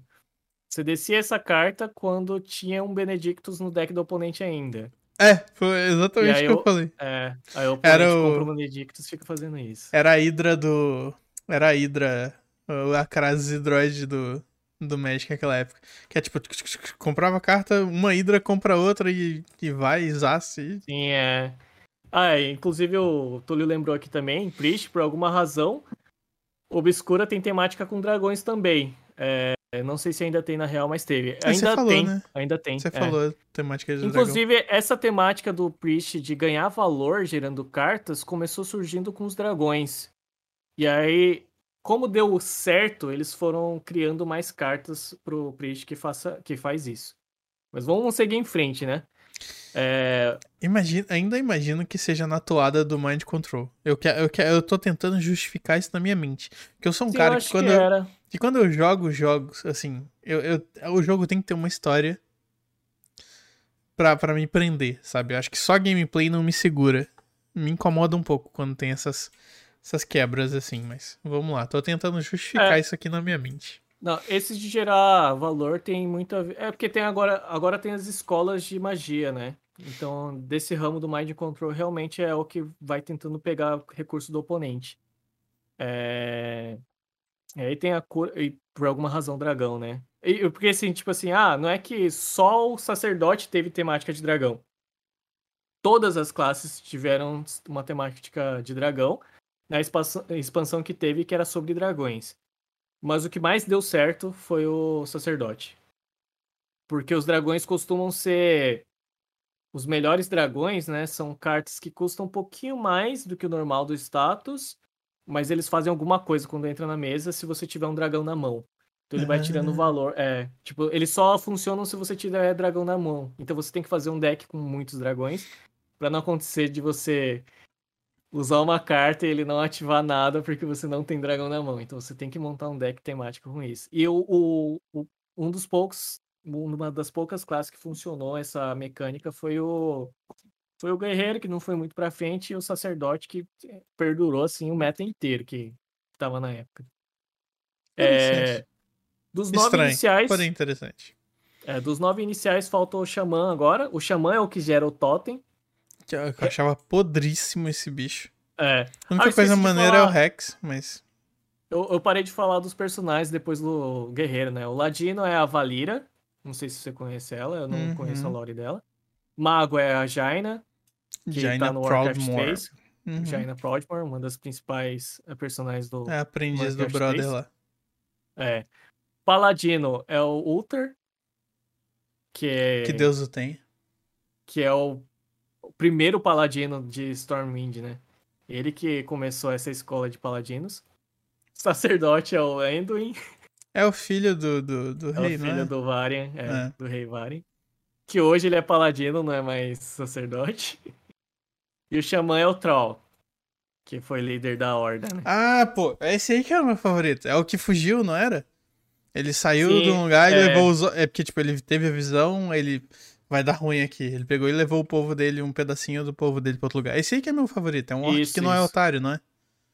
É, exatamente. O, o xamã. É porque ele é muito ligado com a natureza também, né? Só que com, na parte dos elementais. O druida Trai, é ligado maneiro. com as criaturas e os vegetais, né? A fauna e a flora. E o xamã ligado com os elementais mesmo. No Dota ele era bem bom também. O poder heróico do Xamã é o único poder heróico que é aleatório. Você gasta 2 de mana e você summona um totem é, básico aleatório. Podre. Quando Odeio lançou o jogo, é, quando lançou o jogo, eram quatro tipos de totem. Totem 1/1, que não faz nada. Totem 0/2, barreirinha. que, que cura um de vida de todo mundo no final do turno. totem 0/2 que tem dois, mais 2 de spell damage, então todas as spells que você usa que causa dano, ela vai dar 2 de dano a mais. Ah, 2 de dano a mais não, desculpa. 1 um de dano a mais, é spell, mais 1 um de spell damage, senão ia ser muito roubado. É, e aí o último era o 0/2 taunt. Totem 0/2 taunt.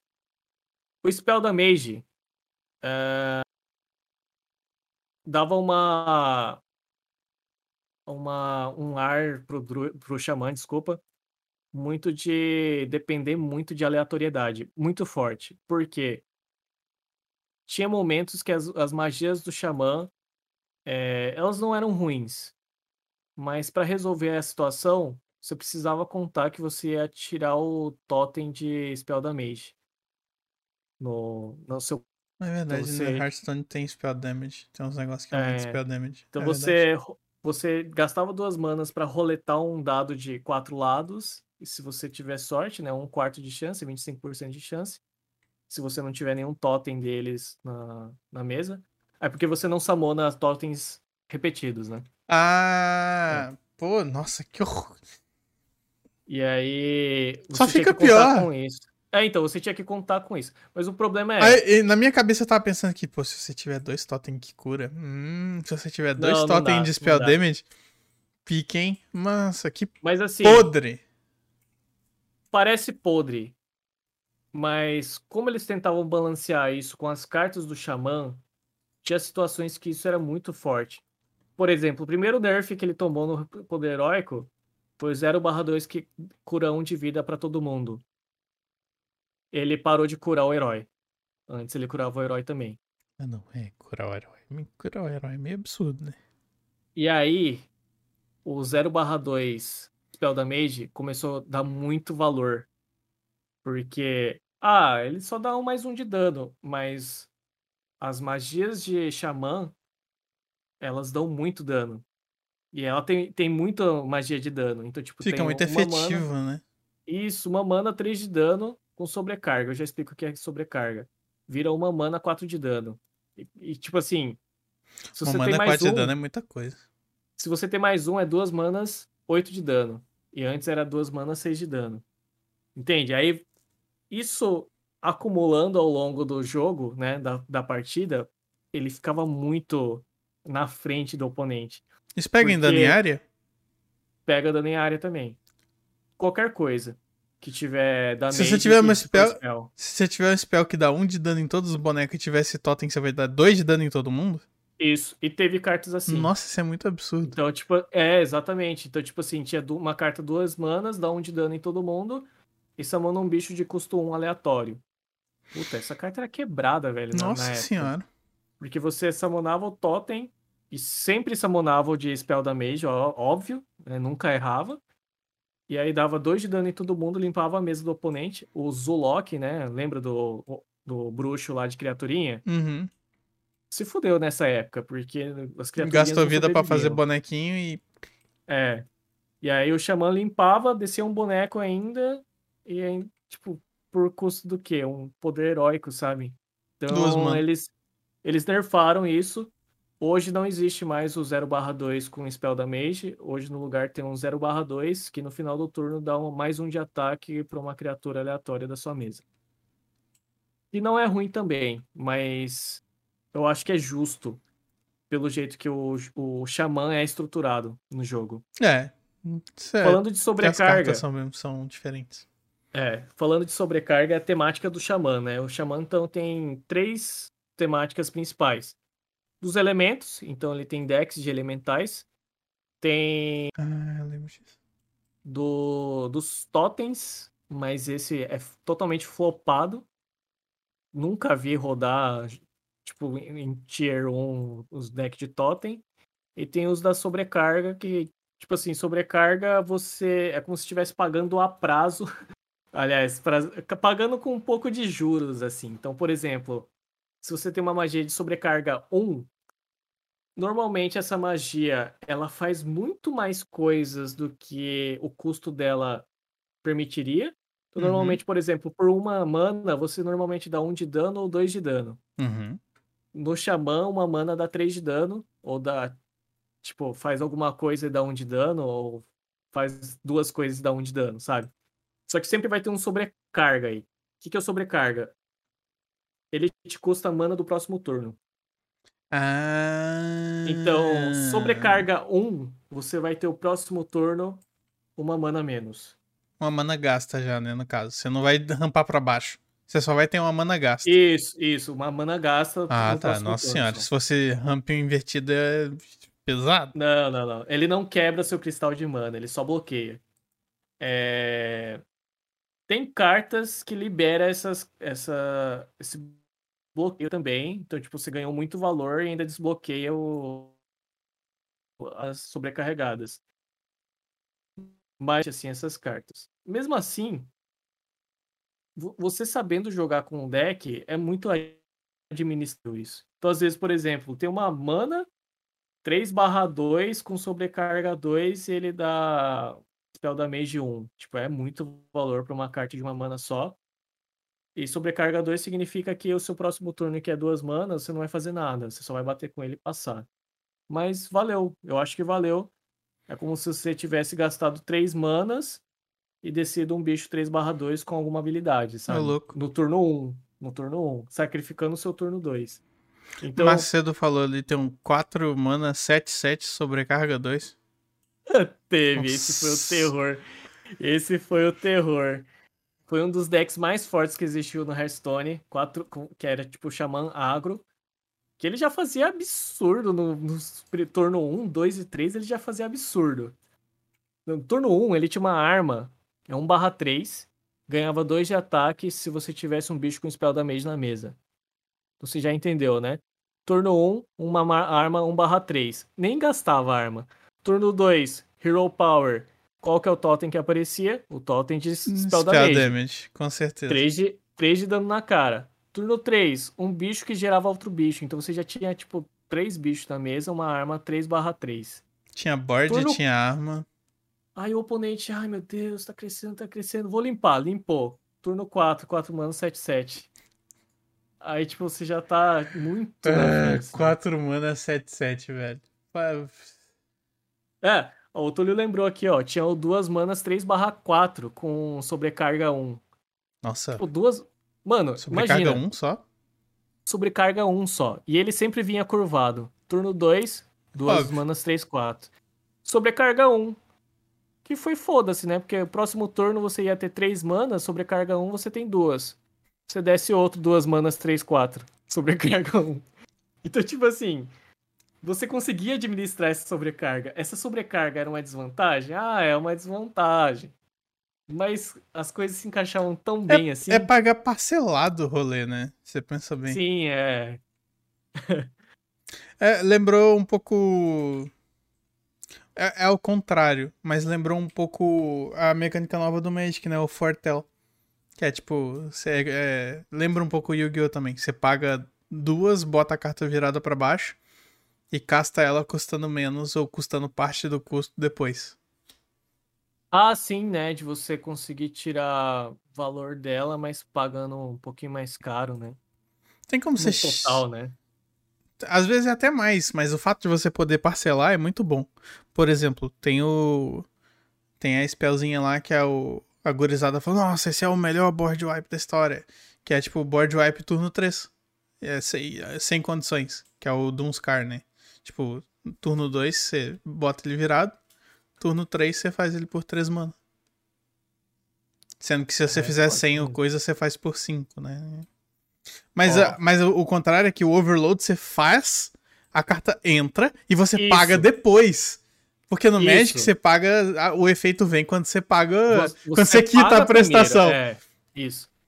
É, isso que é, eu acho que é absurdo do sobrecarga, porque você ganha o valor na hora. Na hora, Você- sim. Tipo assim, você não tá parcelando e usufruir depois que você terminar de pagar. Você ganha na hora que você se Não. vira depois pra pagar isso, entendeu? É, por isso que alienação, fidu- forte. é, alienação fiduciária isso aí. Não é O- consórcio, o- não. Ó, a galera tá lembrando de umas cartas absurdas aqui também, ó. Tinha o 2 manas 3 barra 4, aí tinha 3 manas 3 barra 2 que summonavam um, to um totem. Ah, um dos Vou até- totens do Xamã? Então calma aí, ele foi nerfado. Quando foi lançada essa carta, era qualquer totem, era qualquer totem. E esse 3/4, duas manas 3/4, com sobrecarga 1, era o Totem Golem. Que era um totem. Então, Hum. muitas vezes, o jogo se era decidido no turno 3. O cara do turno 3 baixou 3/2 e summonou um Totem Golem, o 3/4. Que o, sobrecarga ele só acontece se você jogar ele da mão. Uhum. Se por algum acaso ele surgiu na mesa, você não leva sobrecarga. Então era 3 manas, É, eu é, essa era a minha própria 6 per- barra próxima 6. pergunta. Nossa. 3 manas, 6 barra 6 na mesa. Essa era a minha própria a minha próxima pergunta. Tem como você cheatar o overload? Você, tipo, Tem. evitar de pagar o, o custo no próximo turno? Aí tem outra carta aqui, o Motoca falou 5 manas, 7 barra 5 taunt, sobrecarga 3. Vou até te corrigir, Motoca. É pior do que isso. Tem até hoje no, no Hearthstone. É 5 manas, 7 barra 8, sobrecarga 3. Que, sinceramente, esse sobrecarga 3 ali pro, pro turno 6 dele, ou era ever. Foda-se. Porque ele, ele usa uma. A- as magias de custo 3 do Xamã hoje é, é muito forte, sabe? É porque você já vai fazer tu- é, uma de três agora pra overload tanto no próximo. Então você tá sempre pagando na apresentação e sempre na frente. Sim, Pelo menos é, assim então. que me parece. Ele é um. É tipo assim, ele ganha muita vantagem. Se você tiver atrás.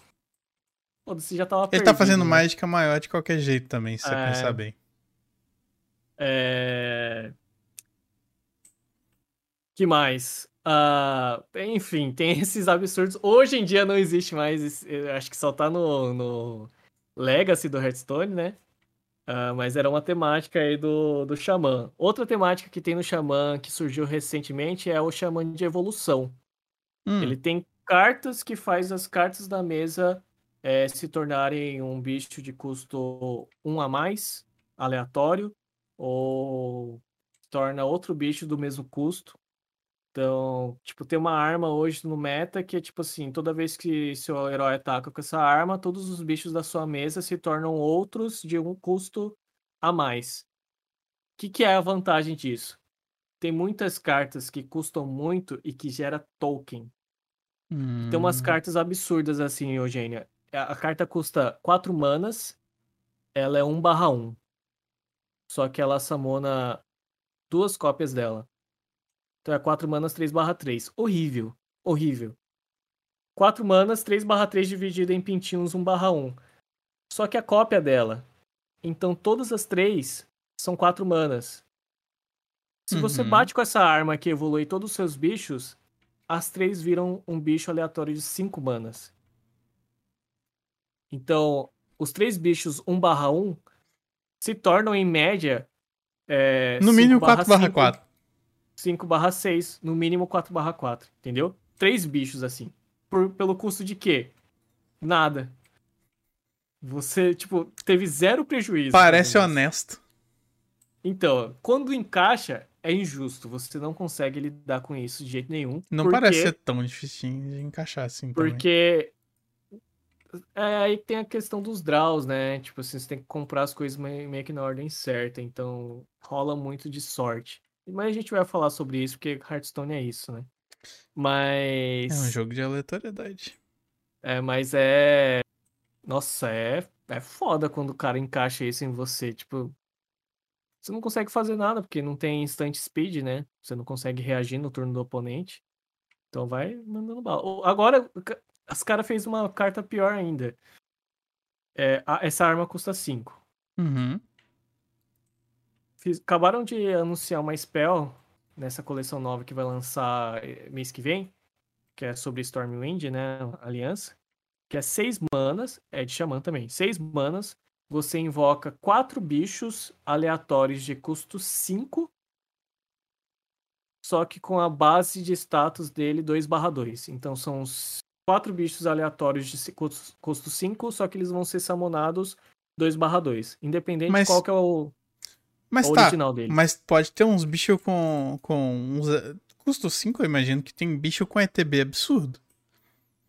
Ah, é, peraí.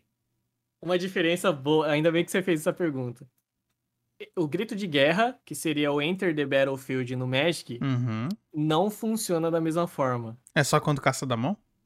É só quando joga na mão. Tá, ok. Que é a, a, que é o Mas Enter the e- Battlefield. Mas e o. tipo assim- E o Death Rattle, que é quando sai da. da- É, aí sim, né? O, quando você morre, o Death Rattle, independente da situação que. Como ele entrou na mesa, ele, ele triggera quando ele morre. Então, Então, independe. Vou mudar.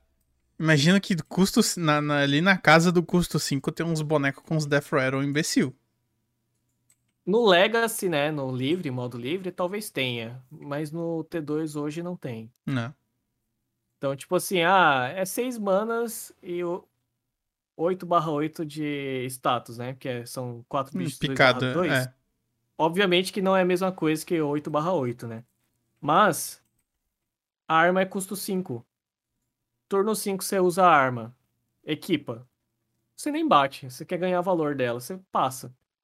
Aí o cara faz lá. Te espanca um pouco. Você tanca aquilo lá. Turno 6. 6 manas. 4 bichos de 5 manas. Você bate com a arma.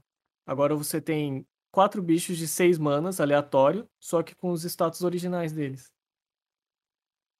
Imagina. É, São 24 de mana de valor de status. Em dois turnos, velho. Em dois turnos. Que no máximo você gastou 11 de mana. Tipo, é o dobro de valor de mana, sabe? Se você for calcular é, o valor em tempo de E não- mesa. E não é tão difícil assim de encaixar. Eu acho que não vai ser difícil de encaixar isso. Não ser. parece.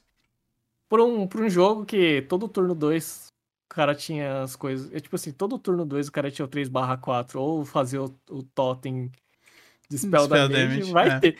Todo turno 5 ele... Ah, e pior, tem um elemental que com- quando ele entra na mesa, ele compra uma arma.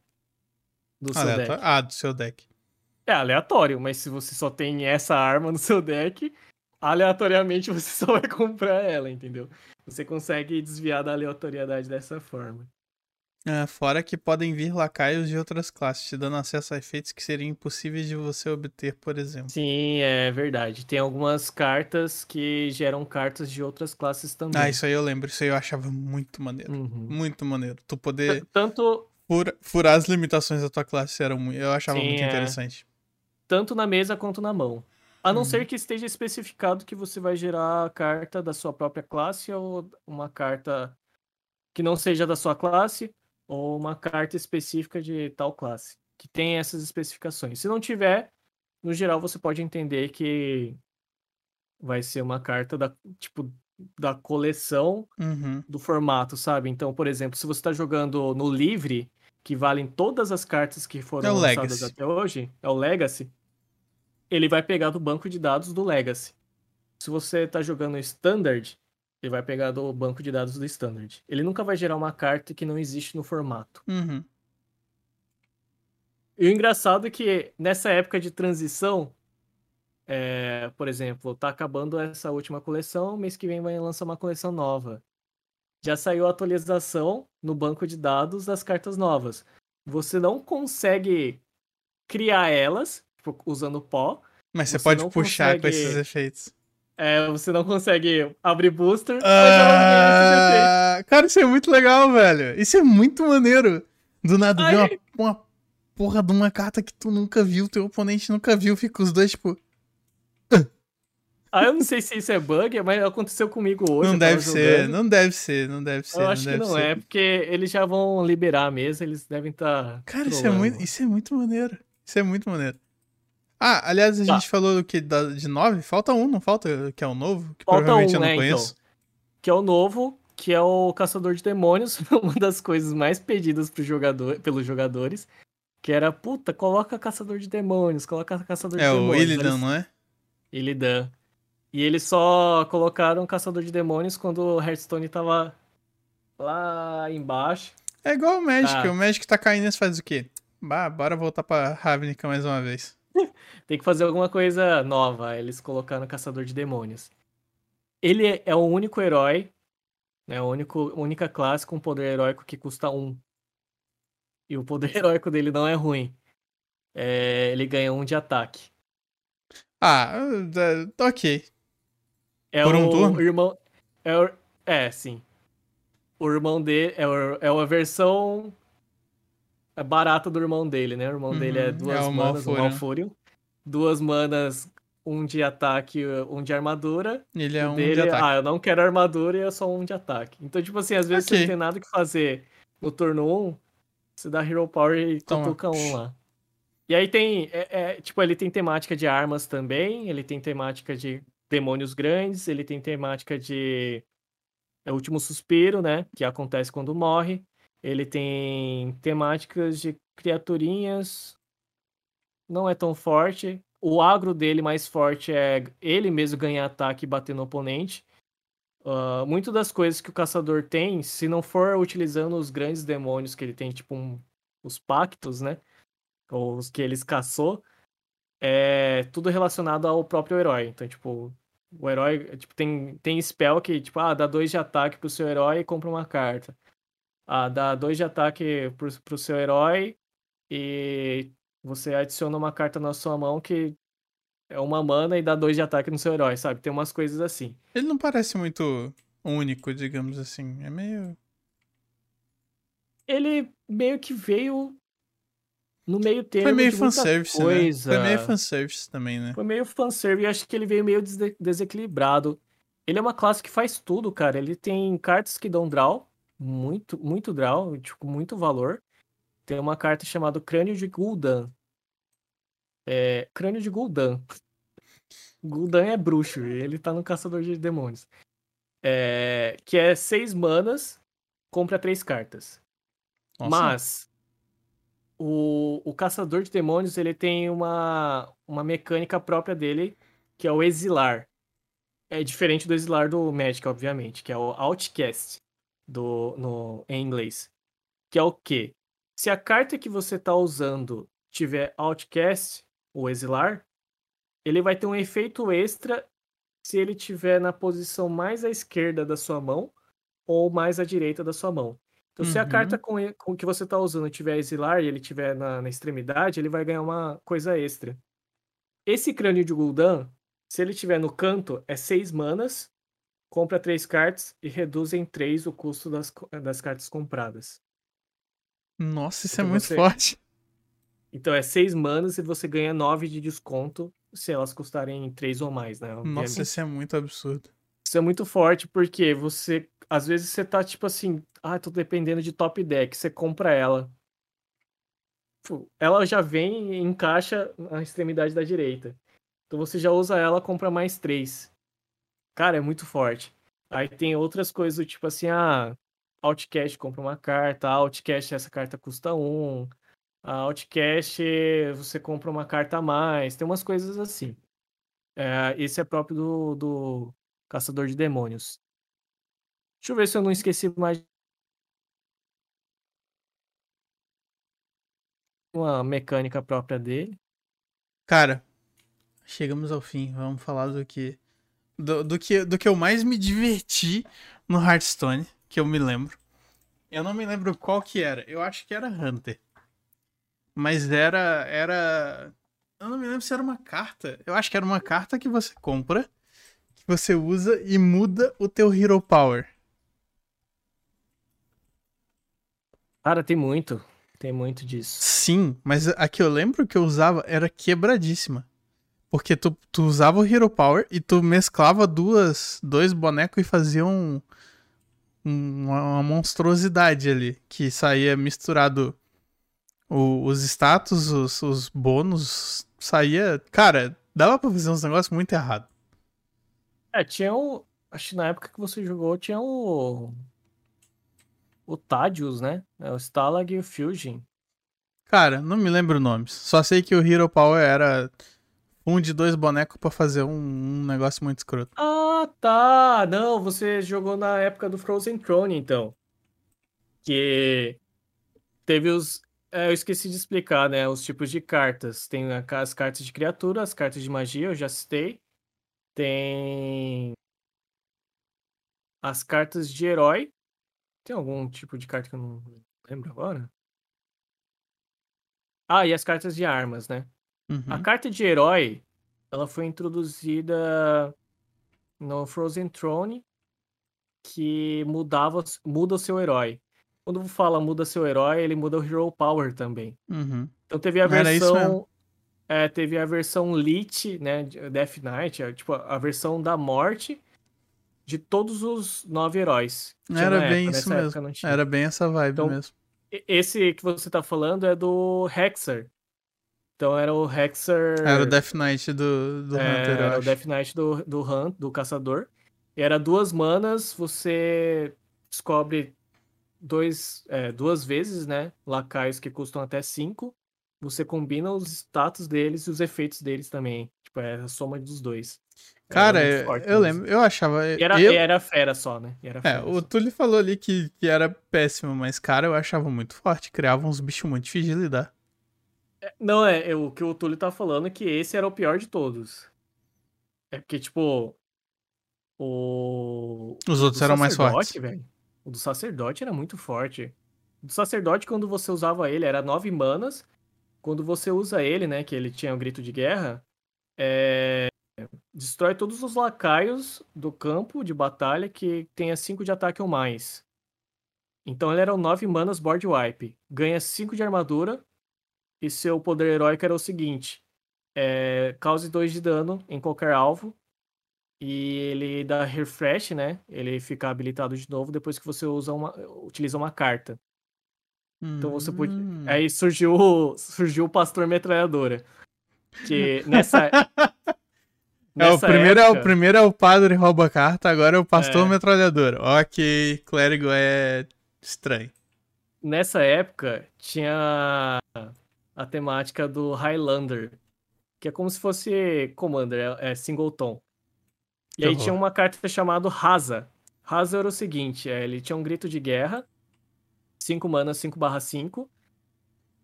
Se no seu deck, na hora que ele entrar em campo de batalha, né? Se no seu deck não tiver duplicatas de cartas, ou seja, você só tiver uma cópia de cada carta, pro resto do jogo, seu poder heróico custa zero. Independente de qual seja seu poder heróico. Então, é- descia isso no 5, você curava 2 de vida em qualquer lugar de graça. Todo turno. Quando você descia o sacerdote do mal lá, dava um board wipe e você passava a dar 2 de dano de graça. Só que ele dava refresh toda vez que você usava uma carta. Então você já começava o turno, dava 2 de dano na cara, descia um bichinho. 2 de dano na cara, descia outro bichinho. 2 de dano na cara, descia um bichinho. Aí tinha um combo que dava tipo 30 de dano, que era. Você usava o Velen, na época existia o Velen, era um 7 mana 7 barra 7, que você dobra o dano que você causa com seu poder heróico, ou que você cura com seu poder heróico, ou com suas magias. E aí tinha duas cartas que causavam dano direto no oponente, que era uma mana 2 de dano, em Uhum. qualquer lugar, e duas manas 5 de dano na cara do oponente. O deck fazia o seguinte: descia o Velen, fazia a cópia do Velen. Né, tipo assim, você usava o poder heróico, descia o Velen. Usava o poder heróico, fazia a cópia do Velen. Usava o poder heróico, dava um, um dano de uma mana, é, 8 de dano. Usava o poder heróico que tava dando 8 de dano. Eu só sei que, tipo assim, 10 manas era OTK, sabe? Meu Então Deus, Você cara. você, você ficava punhetando o jogo até você conseguir o combinho e matava o cara. Esse foi o Highlander Priest, né? Ou metralhadora que eu chamava. Pastor metralhadora. Esse foi o melhor deck de todos os tempos. Eu também me diverti muito com ele. E tipo assim, apesar de parecer absurdo, ele não era broken. Tinham decks que eram mais, é, mais agressivos que lidava com ele. Mas eu acho que ele era o que mais satisfazia, assim, sabe? Era isso, era muito divertido. Porque você tinha que saber usar os recursos na hora certa e o cara ficava desesperado lá. O cara começava a desesperar. Porque quando chegava perto do turno 9, você sabia que o cara ia. Tá vindo. Tá, tá É. chegando a, a, a punhetação. Ah, eu acho que não era tão broken assim, não, Kaique. Tinha coisas mais, mais fortes na época. Eu, eu lembro que nessa época Xamã era, era broken também. É, não vou. Não, minto. É, vou falar que era broken sim, me corrigindo, porque tomou nerf, né?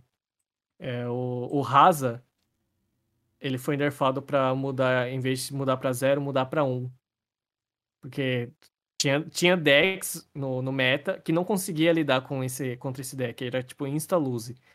O cara tava jogando de um deck específico, se o cara aparecia, pareava o oponente com o sacerdote, ele já dava Esk Concede, porque não tinha como ganhar, sabe? Não tinha cartas no deck dele ou na coleção daquela classe que conseguia lidar com esse sacerdote. Então, tipo, tava, tava ficando um meta muito definido por dois, três decks. Ah, eles nerfaram esses decks e o, o Raso foi um deles. Era. Era. Era broken sim. Opa, tivemos um subscribe aqui do Pedro Mocelin. Valeu, Pedro. Grande, o famoso Pedro. Polucra. Valeu conhecido como Lebron Todon. Lebron Todon. Tem uma carta, É, um Bron Todon gente, assinado. Vocês devem jogar Hearthstone também, a maioria aí. Tem, eu sei que tem várias mecânicas que eu não falei, mas é igual no Magic. É tipo, é tanta keyword que é difícil explicar. Ah. Mas assim, as mais que aparecem mais que eu não falei é o Descubra, né? O Descubra. Ah, ele te apresenta três cartas aleatórias. Daí ele especifica da onde que você está descobrindo isso. Se ele não especificar é do jogo, então você não, não importa se você, não, se você tem ou não tem essa carta na sua coleção, ele vai te mostrar. É, mas se ele falar, tipo assim, ah, descubra uma carta do seu deck e adicione na sua mão, é, ele pega cartas que estão no seu deck naquele momento e mostra pra você. que mais? Ah, tem o Venenoso, né? O Venenoso é o Death Touch do Magic. Uhum. Se ele causar dano em, em algum bicho, ele mata o bicho na hora. É, Tem o Wind Fury, né? Que bate duas vezes. Wind Fury bate duas vezes. Seria Esse o golpe duplo, mas o golpe duplo seria diferente que você bate na ordem que você quiser na, no, no Hearthstone, né? Como assim? É porque no, no Magic bate tudo de uma vez, Sim. né? De- declara todos os atacantes de uma vez, declara todas as defesas de uma vez. Aí é na, na etapa de dano que vem o iniciativa e vem o golpe duplo. Que são feitos os danos em, em duas etapas separadas, né? Uhum. O Wind Fury, ele dá. Ele ataca duas vezes, mas tipo assim. Você pode bater com ele pra fazer uma troca mais ou menos com ele, bater com outro bicho. Depois que você limpar a mesa, aí você bate no oponente de novo com o Wind Fury. Você escolhe a ordem que você bate, né? Não é, não é tudo de uma vez, assim. E você pode fazer Hum. coisas do tipo assim, é. ah, bate com o Wind Fury, fez uma troquinha aqui. Recupera toda a vida do Wind Fury. Ele tem mais um ataque, bate em outra criatura lá, e aí você. Ah, então você pode bater, tipo, Entendeu? um ataque em uma, um ataque no outro. Isso, e fazer. Que absurdo. E fazer coisas entre esses ataques também. Tipo, você pode atacar com uma criatura, usar uma spell, ah, descer um bicho, atacar Que? tipo, na ordem que você quiser, cara. Você pode fazer isso. Não tem, não tem fases. Eu jogava Tem- Hearthstone muito errado, bicho.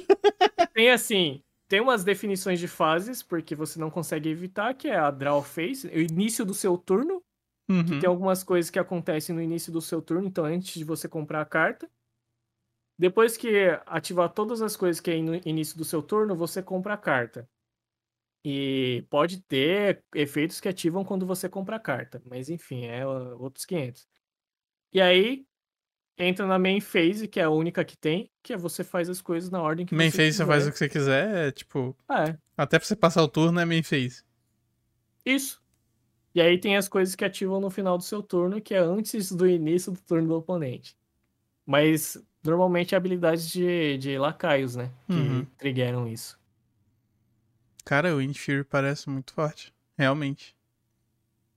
Acho que Ah, furti- furtivo também parece absolutamente ridículo. É o furtivo. É porque assim, né?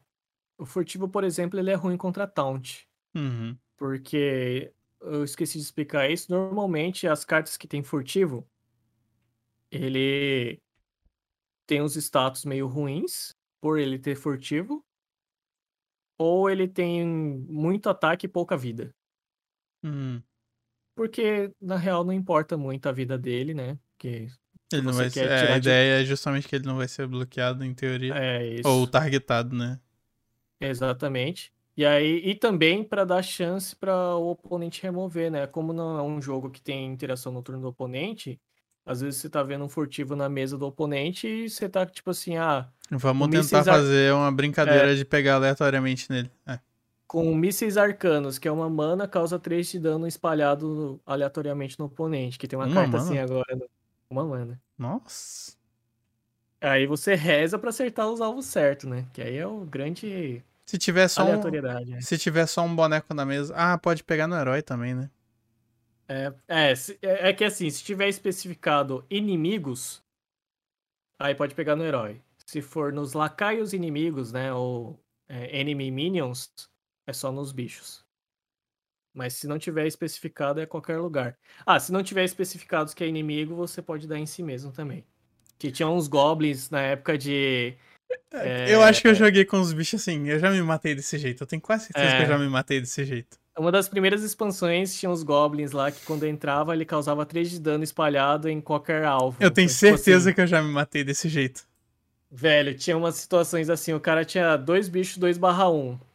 E esse era 2 manas 3, 2, causa 3 de dano aleatório. Você ficava assim, cara, duas manas 3, 2. Se acertar os bichos do oponente, eu tô muito na frente. Duas manas 3, 2. Pei, pei, pei, pei. cara. Tipo, era engraçado que as bombinhas, as dinamite iam voando assim, né? Aí ele. Um, dois, três na sua cara. Você ficava assim, é. Aí você já mandava um. Ah, Well played, well played, uau. Uau. Cara, eu lembro. Eu já, eu já me matei com esse bicho. Eu não tenho certeza se é esse bicho específico, mas eu já me matei desse jeito. Eu tenho certeza. Mas assim, Acho que inclusive foi uma das coisas que eu, fiquei- que eu fiquei tipo. Não vou mais jogar esse jogo. Se fuder esse jogo. igual, igual o- Dalvo falou, já ganhei muita arena com esses goblins. Eles são bons. No geral, ele vai te dar um resultado positivo. Não, então, se você pensa, a chance, igual no, no, no, no cenário que você falou, é tipo, dois bonecos do oponente. A cara do oponente. Ele pode acertar ele mesmo? cara? Não, não pode. E a sua cara. É tipo, 75% de chance de bater nele e 25% de Na bater em você. Agora faz aí. Um sobre. É tipo. Um sobre 4, um sobre 4, um sobre 4. É, Um sobre 4. Essa é a chance de acontecer o que. Um É, menos é. um. É, enfim, a probabilidade é muito baixa. É. 4, 4, Mas 16, acontece. 16, 4, 4. 64. É 1 em 64 de acontecer isso. três na sua cara. Isso. É absurdo. Ou como É, disse é o Pedro, 50%. ou como disse o Pedro, ou acontece ou não acontece, 50%. 50%. Mas entrando nesse. Depois que eu expliquei do. É porque assim, o jogo é basicamente os heróis, né? Uhum. Os heróis que determina, ou as classes que determinam como você monta deck. Determina tal, até né? que carta que você pode usar ou não pode usar. Sim. É, as classes é como se fossem as cores, né, das manas. Só que você tem. Tem certa As sobreposição, né? É. Mas é que, tipo, o, o- no Magic, você ainda consegue, em troca de você perder um pouco de consistência, e aí tem que mexer na base de mana, Alô, Você- Macedo. você conseguir ter mais recursos, né, diferentes, de cores diferentes. No Hearthstone não tem isso, né? No Hearthstone, tipo, não tem como você montar um deck de ladino usando cartas de guerreiro, por exemplo. Não tem como. É limitado isso. Então, o que o- o- os desenvolvedores fazem é determinar muito bem, assim, as características desses heróis e tentar lançar cartas que condizem com essas mecânicas que os heróis já têm. E aí cada um vai ter o seu valor, né? Então, por exemplo, Draw Power é uma coisa que você não vê muito em, em Hunter, por exemplo, em Caçador. É, você vê bastante caçador, caçador de demônio, um pouco no, no Guerreiro, você vê bastante no Ladino, mas você não vê é, no Druida e no, Sei lá, no Warrior. Caçador você não vê, no Warrior. Ah, no Warrior até tem, mas não é, é me- meio medíocre, assim, é me- mediano.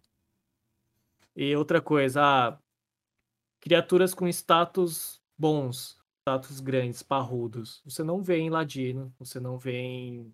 Imagino que É, seja mago. comum de Hunter, por exemplo. É comum de, de caçador, né? Hunter, de druida. É comum. De guerreiro também, tem bastante criaturas que são parrudas, assim. Então tem, cada um tem. Tipo assim, é, se você for colocar fazer um, um gráfico, né? Com todos os status possíveis, assim, de variações. Cada classe vai ter uma pendência para esse Uhum. lado, sabe? Uma vai estar muito mais virado para cá, tal. Vai ter uns que é Severino da vida, que Paladino. caça- caçador de demônios sempre tem tudo. Clérigo, também é eh, uma clérigo também boa. parece um negócio meio faz tudo. Também esse clérigo nunca teve um agro eficiente, né? Ah, é justo. Ah, então, tem umas coisas assim. Você joga de clérigo, você. Tipo, se você enfrenta um sacerdote, você já sabe que provavelmente não é um agro. Um agro que eu falo assim, ganhar muita, muita força na board, né? Muito valor na board, muito tempo, no primeiro, segundo, terceiro turno. Você não vai ver um sacerdote jogando nesses turnos fortemente. Entendi. E por outro lado, no quinto turno pra frente, você já vai ver o sacerdote gerando muito valor. Tipo assim, é é a classe que mais gera valor. Então, você que é de ladino, ladino não consegue gerar tanto valor. Numa match de ladino e sacerdote, se o sacerdote controlar o mid-game, o ladino perdeu. Se o sacerdote não conseguir controlar o mid-game, o ladino ganhou. É assim.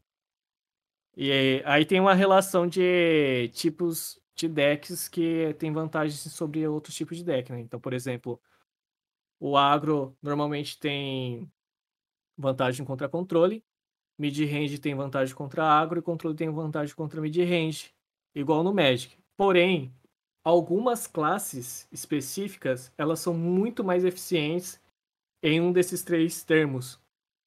Então, por exemplo, às vezes você encontra mago e sacerdote que consegue controlar agro sempre. Então, você não consegue ganhar deles com agro normalmente, sabe? Tipo, a win rate contra eles normalmente vai ser mais baixo. Então tem umas coisas assim, cara. é tipo- E aí depende muito de que classe tá mais popular, qual deck que tá mais barato, né? De se fazer. Barato porque. Aliás, já que a falar, gente né? tá entrando nessa parte aí, como eu disse bem no começo da stream, tudo que eu sei é que você cheira pó nesse jogo. Sim, é. Como é que funciona esse rolê? Que eu me lembro que você. Era carta extra que você tinha? Você fumava as cartas extra pra transformar em pó e com o pó você Isso. fazia carta que você não tinha? Isso. É. Sabe quanto tempo eu demorei pra descobrir isso só? Eu tinha, eu tinha muitas cópias de algumas cartas. Mas é falado num tutorial isso, porra. Você acha que o Eugênio de muitos anos atrás leu o tutorial? Acha que se eu tivesse lido o tutorial eu tinha cometido os erros que eu falei que eu cometi nessa stream? Não. Com certeza não, com certeza não. Tá, vamos lá. É, no Magic Arena, você ganha Wild, Wild Cards, Card. né? Uhum. Que é a coringa e você cria qualquer carta que seja daquela raridade do Wild Card que você tem. Uhum. No Hearthstone, você vai vender a sua carta sobressalente. Aliás, você, vai, você pode vender qualquer carta que você tem que não te tenha te, tipo que não foi o jogo que te deu de graça. Hum. Porque tem algumas cartas, eu vou já chegar lá, que é tipo um pacote. O jogo já chega assim pra você, ó, esse aqui todo mundo vai ganhar. É- Essas cartas é também- não são craft... Desculpa. Pode falar. É pra evitar também de você queimar todas as cartas e ficar sem, sem nada pra jogar. Imagino eu. Não, pior que não. Não? Pior que não. Pior que não. É, tem outros motivos, eu vou chegar lá. Mas tirando essas cartas que você ganha de graça, você, que você não consegue quebrar, né? Transformar em pó e nem craftar elas.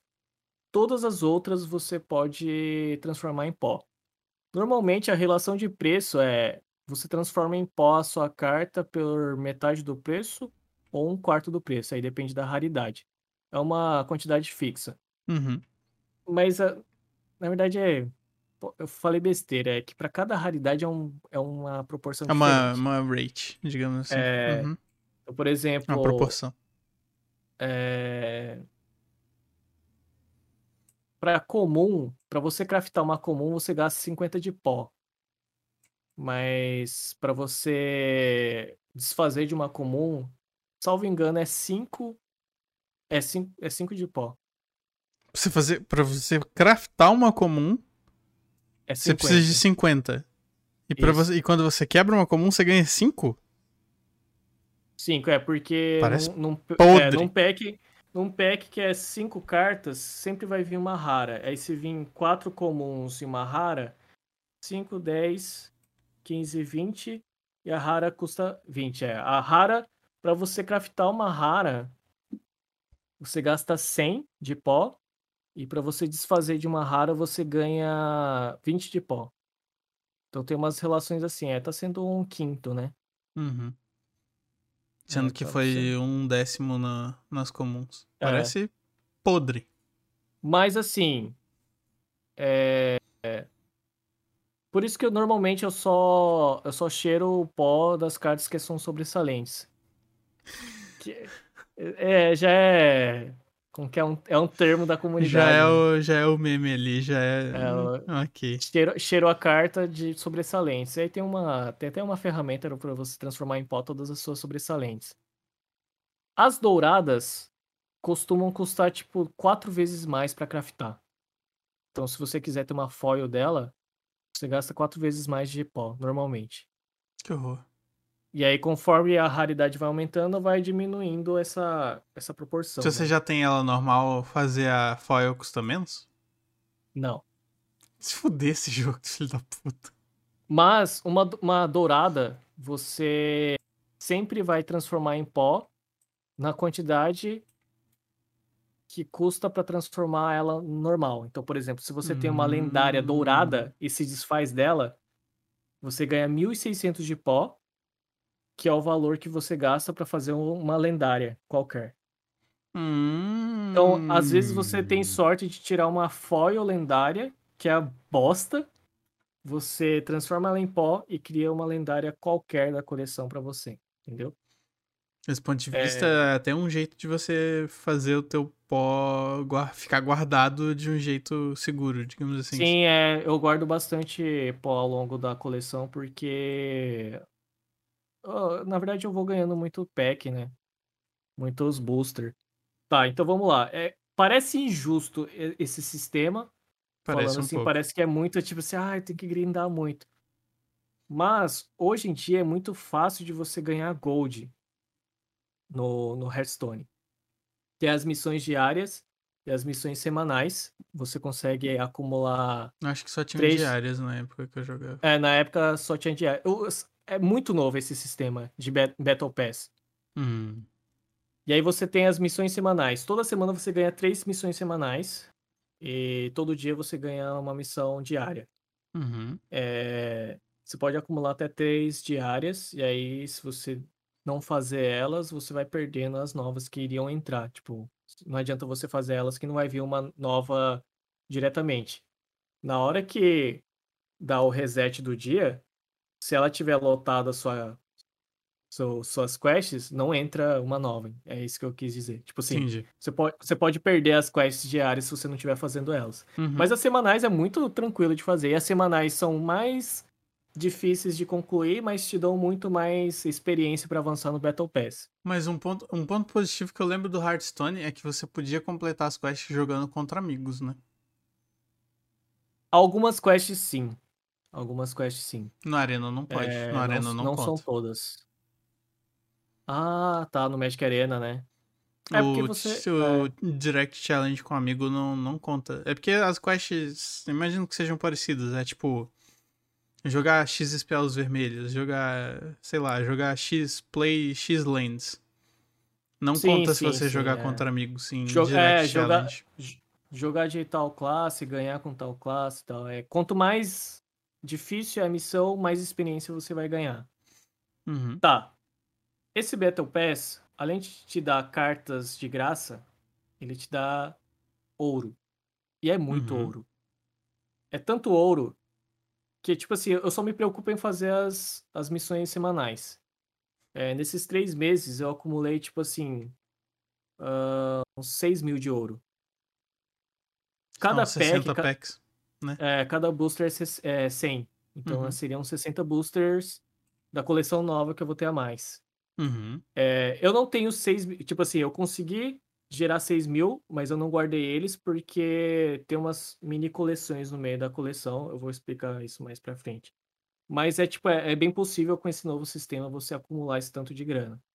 Outra coisa, tem outras formas de você ganhar prize, né? É, é, tipo assim, sem você precisar ter a coleção. você tem missões que completam utilizando Bat Battlegrounds, porque hoje o Hearthstone ele é uma reunião de vários modos de jogo, né? Uhum. Um deles é o Auto Chess. Não, é, esse é, ficou bem famoso. Sim, tem missões que você consegue fazer jogando Auto Chess. E o Auto Chess você não, você não usa cartas da sua coleção, você usa cartas que o jogo te oferece. Todo Uhum. mundo joga desse jeito. Então você não precisa ter cartas. É, tem uma arena do, do Hearthstone, que seria um draft. Só que é um draft diferente, né? Você não abre booster, você vai recebendo de. Primeiro você descobre três heróis. Aí você tem que escolher entre aqueles três heróis qual dos três que você vai pegar. Uhum. Escolheu o herói, vai te apresentar três cartas. E aí você vai picando, vai escolhendo as cartas que você vai colocar no seu deck até completar 30. De 3 em 3. E aí o jogo vai te oferecendo cartas que condizem com as cartas que você já pegou, sabe? Ele tenta criar uma sinergia pra você. Não Então lembro é tão vagamente de jogar assim. isso. Uhum. O Pedro é o mestre do Arena. Pedro é o mestre do Arena. Eu sempre vejo ele No fazendo draft? mais de. Sim. No, no draft do, do Hearthstone. E tipo assim, você paga 150 pra entrar. Se você fizer. Ah, se você fizer duas wins, você ganha tipo um pack e 50 de ouro, assim, de volta, sabe? Acho Uhum. que talvez hoje em dia tem que ser três wins. Então, os três wins você ganha um pack e uns, uns 50, 60 de ouro. Então, já se pagou. Ou às vezes você tá pagando mais barato nesse pack, né? No booster. E normalmente é o booster mais recente, tá? Não é um booster tipo antigo. É um Uhum. booster da coleção vigente. Se você pega 7 wins, você já tá ganhando gold pra fazer outra run de graça. E ganhando packs também, imagino. Sim. Se você fizer mais do que 7 wins, as prizes só vai aumentando. Então tem essa forma de você farmar, igual no draft do, do, do, do Magic. Só que não é tão simples, né? Né. Eu lembro Não é também tão que, simples. eu lembro também que tinha um rolê de aventura. Eu achava bem divertido. Cara, eu ia falar disso agora. Que era tipo assim, por exemplo, eu lembro que eu travei num boneco que se você não, não arrancasse 30 de vida nele, que era a vida máxima, ele se curava tudo. Você tinha que arrumar um jeito de explodir ele em um turno. E tinha um outro. Sim, sim. Cara, isso era muito divertido. Eu lembro que toda vez que era um desafio novo, eu montava um deck, porque era, o- era, era um personagem que tinha uma, uma pegada diferente. Eu achava isso muito maneiro. Uhum.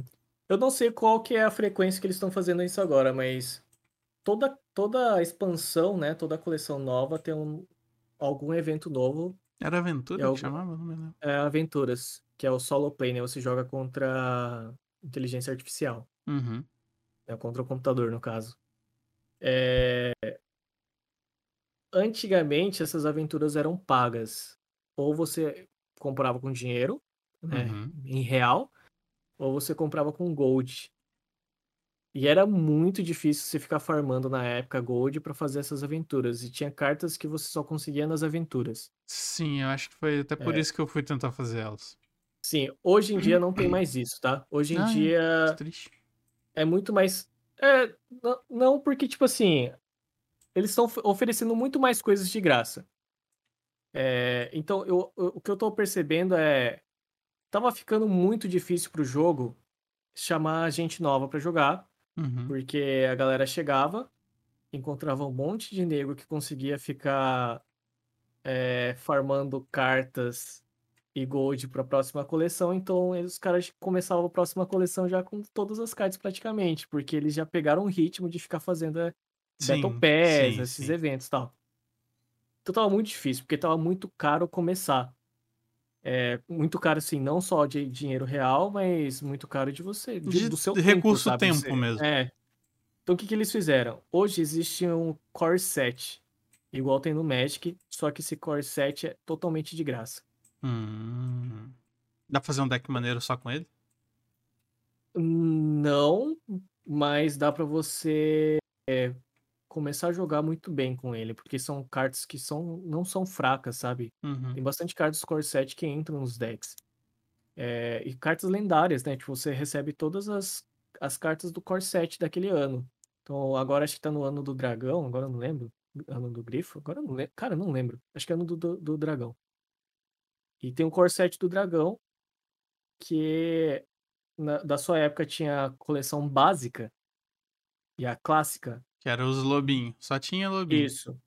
As básicas eram as que você ia ganhando conforme você ia aumentando o level do seu herói. Isso, isso mesmo. Eu lembro vagamente As- disso. As clássicas são as cartas que foram da primeira coleção quando lançou o, o Hearthstone, que é o que tinha o, o, o booster clássico. Uhum. É, isso mesmo. Por muito tempo, esse básico e clássico, ele não rotacionava. Então, rotacionava só as coleções Hum. adicionais e sempre mantiva, mantinha o básico e clássico. Só que as cartas do básico e clássico eram, algumas eram tão fortes que entrava ano, saía ano, entrava ano, saía ano, eles estavam em todos os decks daquela classe. Eu acho que inclu... o próprio Van Cleef era, era dessa, dessa Sim, levada, não o era? Van Cleef é, é- o Van Cleef era clássico. Aí o que, que eles fizeram? Eles transformaram o básico e o clássico em uma coisa só, que chama essencial hoje, que é o Core 7. E aí, o Core 7, toda vez que vira o ano que rotaciona, que é- acontece em abril, todos os jogadores ganham todas as cartas do Core 7. Então, tipo assim, você já consegue montar um deck com as cartas do Core 7. Uhum. É isso já é um ponto. Toda semana tem a, a taverna, é, Tavern Brawl, que é um evento aleatório de regra aleatória que você ou monta um deck ou ele te dá um deck. Se você ganhar uma partida, você ganha um booster. Um Hum. booster do, daquele ano. Se é ano do dragão, você vai ganhar um booster do ano do dragão. O que, que é um booster do ano do dragão? Vai vir cartas aleatórias da coleção vigente desse ano. Uhum. É, Mas pera, você não ganha a coleção, o Core 7 todo? Quando, quando rotaciona? Sim, você ganha o core set todo quando rotaciona. Junto com a rotação já entra uma coleção nova, que é independente do core set. A cada três meses vai vir uma coleção, adicionando a... o standard, né? Porque o standard já é de dois anos. Uhum. Esse core set dura o ano inteiro. Quando rotaciona de novo, sai esse core set e entra um core set novo, balanceado conforme o meta da, da- Já você ganha as cartas dele? e você ganha as cartas do core set. Ok. E aí entra uma coleção que você tem que comprar booster para você conseguir as cartas ou, trans- é, ou fabricar elas. Uhum. É, Fora isso, para quem tem muitas cartas, né, desde a época que lançou, né, do, do livre, muitas cartas do Legacy, por exemplo, tem o modo duelos, que é tipo um draft, né, tipo os prizes do draft, só que você monta uma- um deck de 15 cartas. E você escolhe heróis diferentes. Ah, são heróis daquelas 10 classes que eu falei, Uhum. só que são personagens diferentes, com poder heróicos diferentes. Vocês é tudo próprio daquele modo de jogo. Só que, Que você monta bagunça. um deck. Mas parece divertido. É, é muito divertido. Você monta um deck de 15 cartas. Toda vez que você perde ou ganha, né? Tipo, você acabou uma partida, abre os loots pra você escolher. Então vai, tipo, vai te dar três opções de tesouro, que são cartas quebradíssimas. ah, mas todo mundo vai estar recebendo isso, né? E você meio que drafta um tesouro. Depois ele te dá três pacotes de cartas, assim, é, são packs de três cartas com algumas temáticas, e aí você escolhe o que você acha melhor pro seu deck e vai aumentando os números de cartas do seu deck. Hum. Além disso, começa com menos vida, começa com 20 vidas a, a primeira rodada. Quando se passa pra segunda é 25, terceira 30, quarta 35, até chegar a 40 de vida, salvo engano. Nossa. E aí ele dá prizes igual, acho que até melhor do que o, o draft. Hum. E- E assim, todo mês tem coisa nova. Algum evento que. Toda coleção, início de coleção, eles te dão um booster de graça, uns 3, 4 booster. Ah, isso eu Tem- lembro, dava, dava mesmo. Tá tendo drop de. de. de booster em- durante torneio Da... na Twitch. Eu acho que da Prime também tem, não tem? Sim, tem, tem, tem booster de eventos específicos do World of Warcraft, tipo é, Fire Fest, Fire Feast Festival, alguma coisa assim, festival do, do Ragnaros lá. Uhum. Ah, eu lembro que... Que- tinha uns fundinhos de carta do Heroes of the Storm também. Sim, é, é, mas isso aí não dá. Não, dá sim, só dizendo que, né? tipo, Não eu- dá cartas, é. tinha esses crossover com os próprios jogos da Blizzard. Então sempre tem coisas que te dão booster. Fora o Battle Pass que te dá muita grana. Então, tipo assim, o jogo tá muito mais fácil de Acessível. acessar. Hum. É, de começar a jogar. Outra coisa, é, você consegue comprar os packs mais baratos com dinheiro real na, no pré-lançamento. Uhum. E vale muito a pena. Tipo assim, você paga ah, 135 reais em 85 packs. Então, se você é um cara que não quer ficar, é, sei lá, Grindando. grindando, você compra esses se- 85 packs, muito provavelmente você vai con- conseguir montar dois, três decks que vai estar no meta. Dá? Dá É. pra fazer tudo isso? Dá, você tira muita carta. Ah, por quê? É, tem um sistema para deixar mais justo a aleatoriedade dos boosters, que é o seguinte: todos os 10 primeiros boosters que você compra daquela coleção, obrigatoriamente vai vir uma lendária.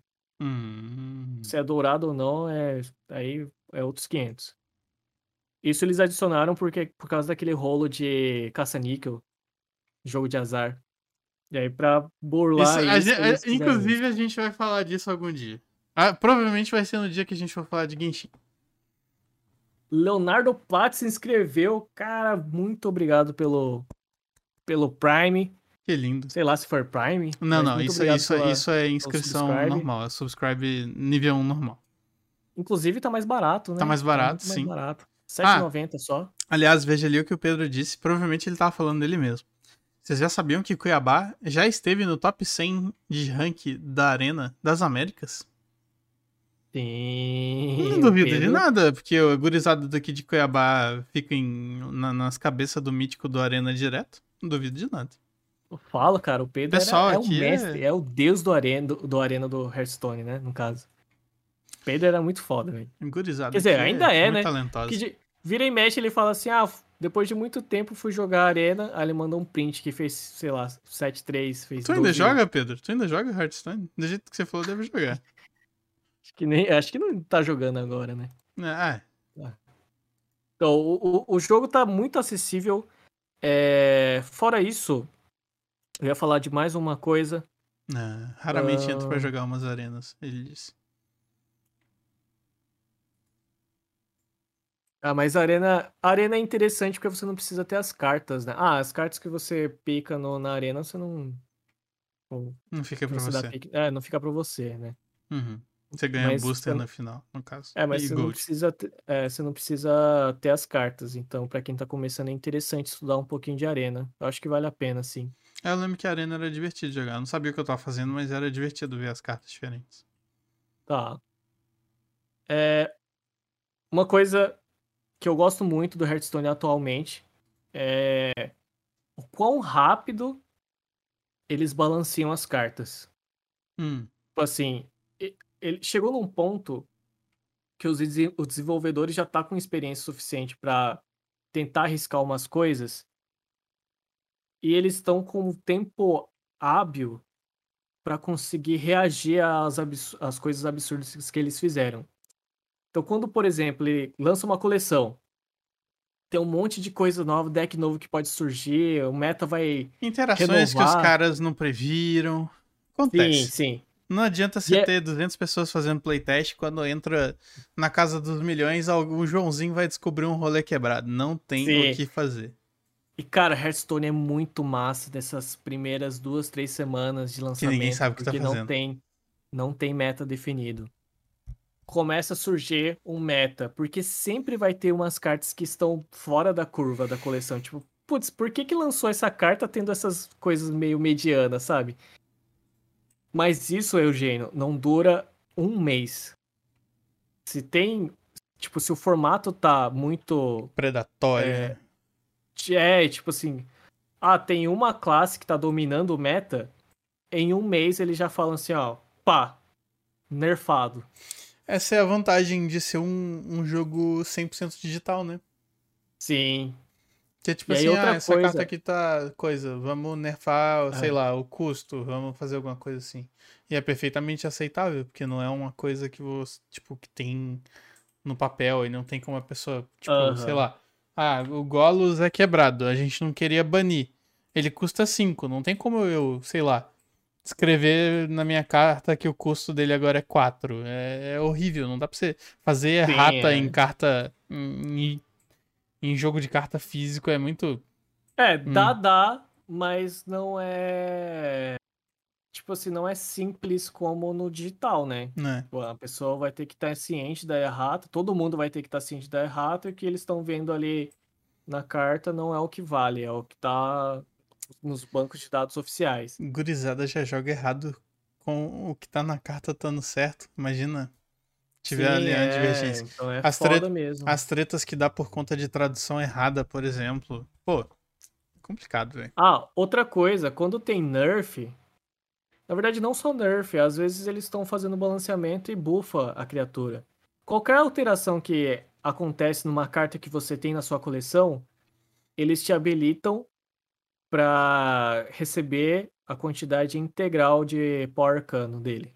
Hum, Então, tipo assim, ah, eu tenho essa carta, foi nerfada. Porra, perdi a carta, joguei no lixo. Não, Né. eles falam assim, ah, a gente nerfou, você tem essa, essa semana e a próxima pra você transformar ela em pó em quantidade integral. Pô, isso é legal. Então, hein? você pode Isso é transformar ela muito em legal, aliás. Sim. E outra coisa, esqueci de comentar isso. Eu falei do, do- da lendária nos 10 primeiros booster. Uhum. Tem mais uma coisa boa. Você não tira a lendária repetida em booster. Quantas você lendárias tira- pode usar por deck? Uma?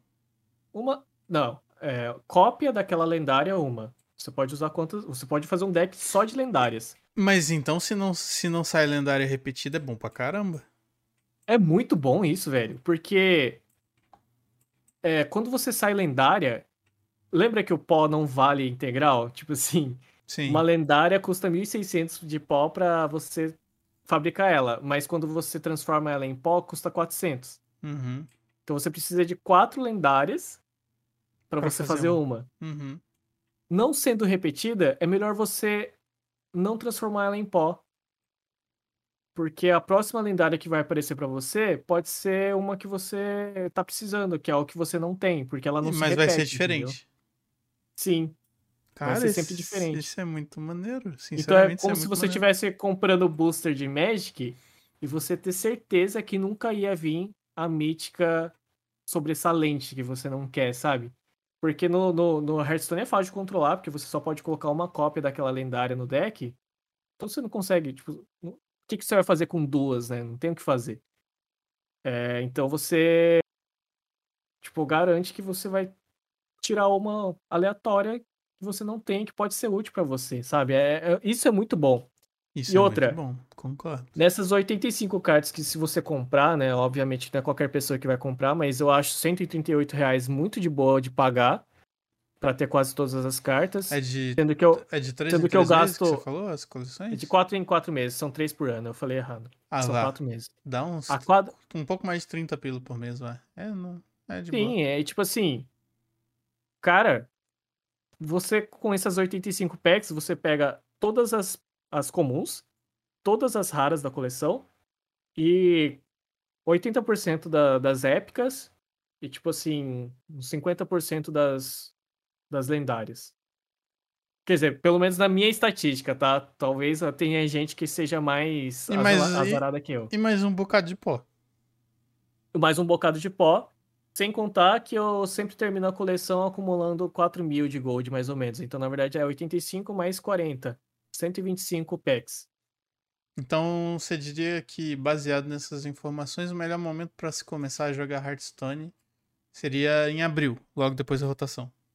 Ah, com certeza, velho. Com certeza. E no Hearthstone tem uma coisa que hoje em dia tá acontecendo que é, não tá acontecendo no Magic, é que as coleções definem o meta.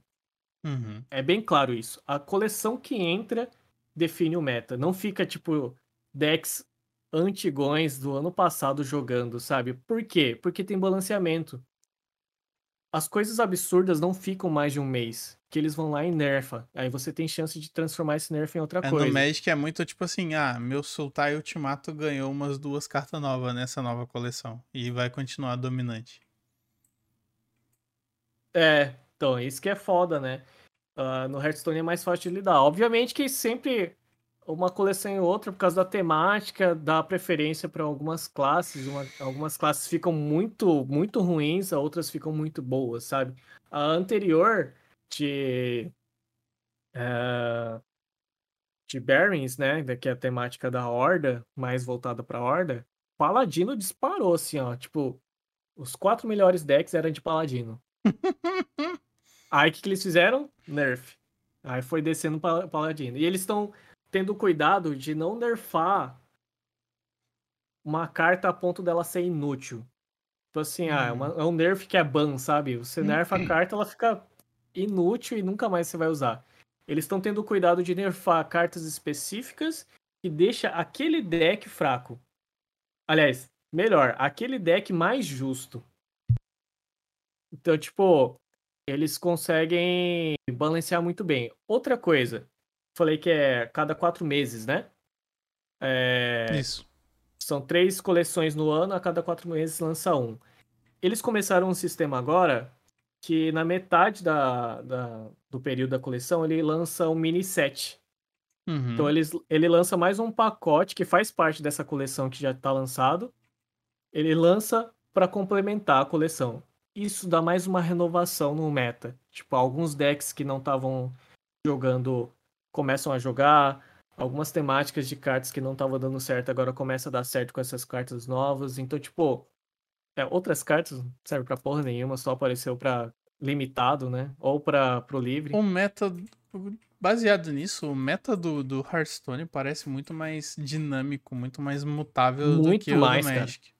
Muito mais. Nesse último ano que ele conseguiu consertar isso. Isso não era a realidade, tipo, do ano retrasado. Eles conseguiram fazer isso agora. Então tá muito divertido. Tipo assim, se eles. É, não é todas as vezes que eles conseguem acertar a mão do balanceamento, ob uhum. obviamente, né? né? Eles tomam cuidado, mas a gente sabe que tinha umas coisas, umas decisões que se, pô, mas esse nerf não fez nada, outra coisa que tinha que ter tomado nerf. Aí eles percebem muito tardio isso, sabe? Acontece. Acontece. Mas é basicamente todo mês tem alguma alteração. Todo mês, velho. Todo mês você vai ter uma alteração. Obviamente que aqueles é, último mês do, da coleção é muito chato. Porque você sabe que não vai ter mais alteração. E se tiver alguma coisa broken surgindo, vai ela vai ficar. ficar.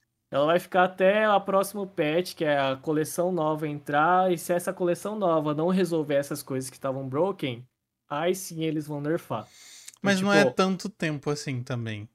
É, comparado com o Magic, não, não é tanto tempo. Cara. Por isso que eu acho que tá muito, muito divertido de jogar Hearthstone. É porque eu tô sem tempo também, né? Sim. E sinceramente, tudo isso que você me relata me vem como uma surpresa. Porque eu não sei se acompanha os outros jogos da Blizzard, as notícias, né, das feiras, assim, do, né, do, do, da empresa como um todo. Mas a Blizzard, desde que a Activision entrou, só tá fazendo bosta em vários jogos. Me surpreende muito que a equipe do Hearthstone continuou boa. Que tipo, o Kaique tá aí, né, no, no chat ele pode falar do WoW, mas o WoW deu uma decaída, vários outros jogos da Blizzard, tipo, afundaram legal quando a Activision entrou. Uhum. E é uma surpresa para mim que o que o Hearthstone tenha continuado assim. Aliás, que tenha melhorado, né, aparentemente. Sim, é. Obviamente que tem coisas que eles prometem acabar adiando, adiando, adiando e demora para acontecer, mas eu fico vendo comparado com o ano passado, ano retrasado, tipo, não, tipo, não tem por que você ficar chorando que o jogo tá injusto, sabe? Eu acho que ele tá muito, muito dinâmico assim. Para quem gosta de card game, para quem, sei lá, acha Hearthstone divertido, eu acho que é, é muito a ganhar, sabe? Porque, cara, esse sistema do Battle Pass, velho, caramba. Só de eu saber que eu, eu consigo usufruir do Battle Pass sem precisar me preocupar em todo dia logar para fazer missão, é excelente. As missões semanais resolvem todos, todas as, as suas conquistas no Battle Pass, sabe? Dá muito dinheiro. Esse Battle Pass é... é tipo do Arena? É que é pago ou ele é tipo, existe No Genshin, Tem dois. exemplo. É isso que eu ia falar. No Genshin, por Tem exemplo, dois. o Tem Battle o Pass é um. Premium, é. É. Você. Tipo, aí, por exemplo, se você chegou no final do Battle Pass, aí você compra, você ganha tudo retroativo, por exemplo. Ganha do Premium, sim. É. É que é, tem, o, tem, é a o, mesma coisa. tem o Free. O Free, ele, ele te dá todas as recompensas em Gold. E o Premium costuma te dar alguns bônus de experiência. Então, ah, tipo, se você chega num nível tal, você ganha um pergaminho lá que pro, próximo, pro resto da coleção você vai ganhar 20% de, a mais de experiência. E aí isso vai sendo acumulativo ao longo do Battle Pass. Então, Uhum. se você paga o Premium, que é tipo 34 reais, que eu acho um preço justo também pelo tempo, tempo que eu economizo. Então eu gastaria tipo mais ou menos 160 reais, uns 190 a cada quatro meses, né? É, eu acho muito justo o, o- esse Premium. E te dá muito cosmético. Muito, e eu adoro o cosmético do Hearthstone, velho. Porque o que tem é sleeve de Hearthstone da hora. E é muito bem feito. Sim, É, pelo que eu lembro era legal mesmo. carta dourada, agora tem carta diamante, é skin de herói. Caralho, velho. Eu- o que eu acho magnífico, tudo que eles fazem no Hearthstone é 100% dublado. Isso aí é. Todas Isso as aí é cartas são dubladas. Ah, mas aproveita som de outra coisa. Cara, não importa, Não velho. importa, é dublado. Todos os personagens que você já viu no Warcraft 3, 2, 1, sei lá, no WoW, vai entrar lá, ele vai falar alguma coisa. O Leroy Jenkins, quando entra, ele grita Leroy Jenkins. Cara, isso eu acho foda pra caralho, velho. Assim, a tradução nesse sentido não faz nenhuma diferença, mas eu gostava dos Murloc. Sim, é. Os Murloc Tipo é assim, muito bom, bicho. E é um som, são os sons que a gente tava acostumado a escutar do Warcraft 3, o E é, muito lá, e é muito característico, velho. O, o, o barulho dos Gnoll morrendo. É, cara, é muito do jogo. Então eu acho que, tipo, é um, é um fanservice fodido, assim, pra quem gosta de Warcraft. E é- eu acho isso muito da hora. E assim, O que eu acho, o que eu acho foda, de- só terminar essa Aham, parte aham. de cosmético, as skins dos heróis, é tipo, se muda o personagem às vezes, ou muda a fase do herói, né? Então, tipo, tem um Ultra boladão, tem um Ultra aprendiz, enfim, tem essas diferenças. Todos eles têm falas diferentes nos emotes. Todos. E a voice acting muda também.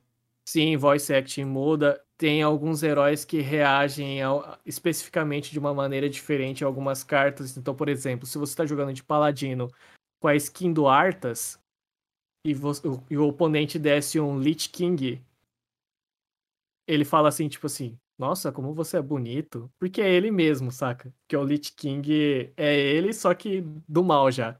E o Arthas Paladino é ele do bem ainda. Então, tipo, Uhum. ele fica fazendo esses easter uns eggs, easter eggs assim. aí. É. Quando o Illidan enfrenta o Malfurion, quando é, Illidan enfrenta a Elone lá. Não é, Tirandir, Tirando, Tirandir. é a que ele gosta. É, que é, é que ele é gado, né? Então, tem, tudo isso tem de Que aliás, é sabe, do que, aliás é a mulher do irmão dele. Sim, pois é. Complicadíssima essa história aí, né? Mas enfim. Ó, uma coisa que o Túlio falou, ó. É... Mas o do Arena também é assim, tem a programação free e a adquirida. Só que a adquirida você pode comprar com moeda do jogo. Eu É, compro todos e nunca gastei um centavo. Sim. É, então. É... Mas, é, tipo assim, se chegar nesse ponto que o Túlio tá, eu acho que tá confortável pra quem tá jogando Arena também. Você consegue usar a coleção atual pra farmar a próxima coleção, né? Que você vai Uhum. gerando gema, você vai gerando wild cards. Eu acho que tá tranquilão, ainda mais pro Túlio que joga bastante, participa de torneio grande, eu acho isso muito válido. No Hearthstone também isso é possível. Só que o Hearthstone é, é, acho que o sistema do torneio do Hearthstone do, do competitivo assim, do profissional é interessante, mas eu acho que não tem torneios interessantes fora do, do que a Blizzard faz, sabe?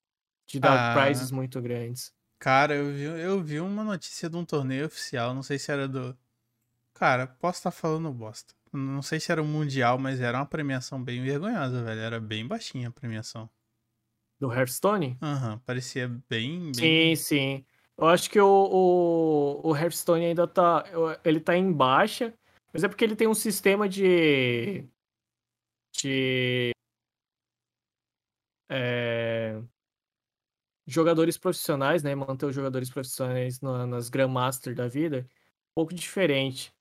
Salvo engano, só de você estar tá na Grandmaster, você ganha um prize, sabe? Como se fosse um salário de pro player. Uhum. Mas para você estar na Grandmaster, você tem que ficar tendo resultado.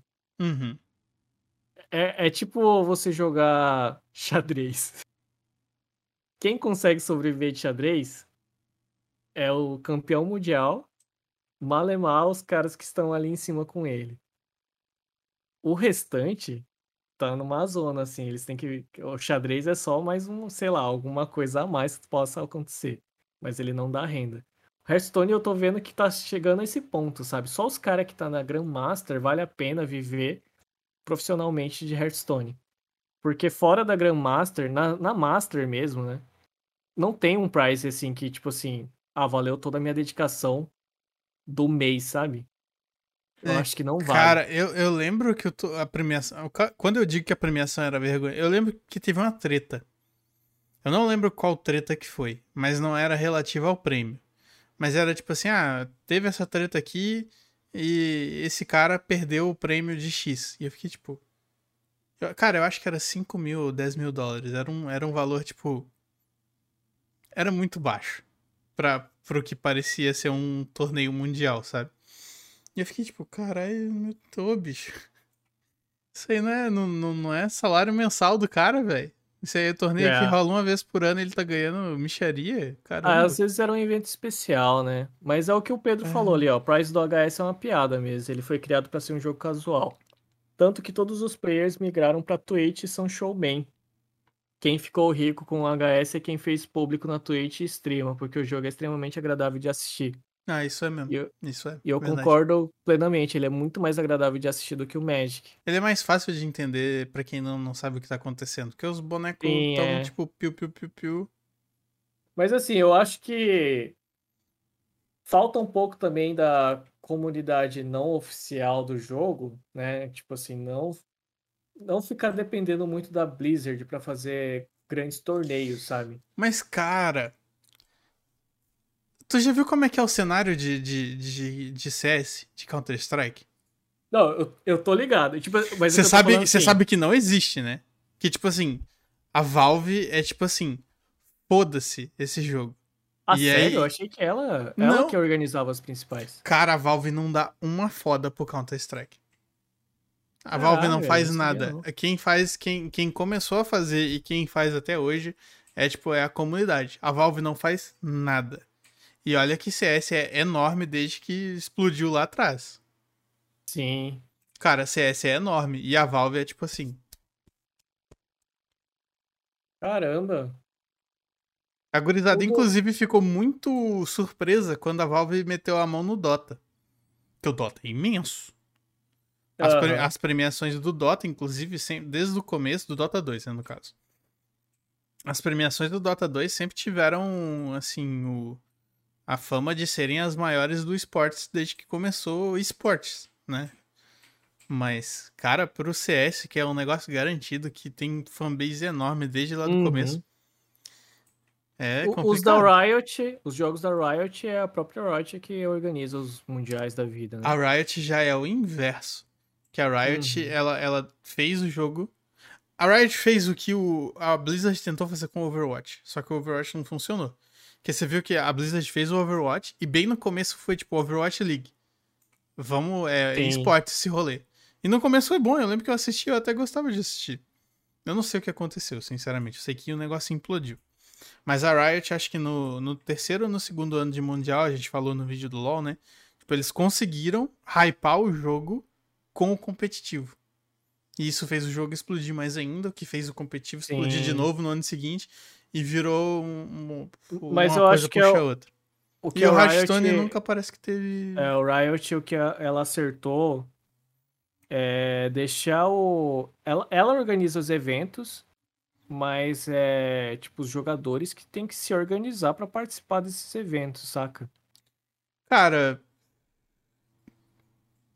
Mais ou tipo assim, menos. Mas eu acho isso importante, porque aí que vai surgindo, por exemplo, assim, ah, para você ter vaga para o Mundial, você tem que vencer os torneios que dão vaga para o Mundial, por exemplo. É, então, mas Regional, desde. Isso, mas desde o começo esse rolê da Riot era centralizadíssimo. Porque tinha. É tudo, é tudo, mas é tudo que ela, ela que organiza, né? Hoje em dia Então- mudou em alguns. Tipo, tem sistemas diferentes em alguns países, tipo Ma- sistema de mas- franquia e etc. Mas é tudo centralizado, é tudo as ligas dela. Aham, é isso que eu tô falando. Tipo assim, ela acertou muito nesse estilo, porque cria é, um, um tipo de conforto pra quem quer entrar como pro player, porque Ah, vai estar, sim. tipo, Nossa, tudo certeza. assegurado. Ah, tem os torneios assim, a gente quer chegar lá, a gente precisa vencer aqui, a gente ganha vaga pra esse, que vai ganhar pra vaga pra esse, e a gente vai lá na- no Mundial e tentar disputar, chegar até a final é, e ser campeão mundial. Tipo, aqui Tipo, no é, é Brasil. muito bem organizado. Sim. No, no Hearthstone, é o que o Kaique falou, quando o HS juntou os torneios Pro da Blizzard, o profissional do HS morreu. Tipo, quando ele criou esse sistema da Master e Grandmaster, eu acho que acabou, velho. Tinha que ter, tipo assim, é, latino-americano, ah, o servidor das Américas, servidor da Ásia, e aí dá a E vaga outra, pro Mundial. e Tipo, outra coisa, um dos grandes problemas de jogos tipo CS e LoL, que inclusive a gurizada do CS do Brasil é muito boa, muito boa mesmo, e eles demoraram pra aparecer pro mundo, foi pela questão de que eles não têm com quem treinar. E quando você fica fechado na tua região, né, nesse tipo de jogo, você não melhora. Tipo, tem uns caras de LoL que foram pra fora, eles jogaram lá e melhoraram. Só que no Hearthstone, eu posso jogar aqui com alguém lá, sei lá, da Coreia. Não sei, na real. Mas assim, eu tô É, dizendo que o é- ping não ia influenciar. Enquanto que o ping Sim, influencia sim, sim, bastante um CS. Então, tipo, nessa, nessa questão de você ter um, um intercâmbio de, de habilidade, ou talvez um intercâmbio de meta até, é, é muito mais plausível no Hearthstone do que no, em outro jogo.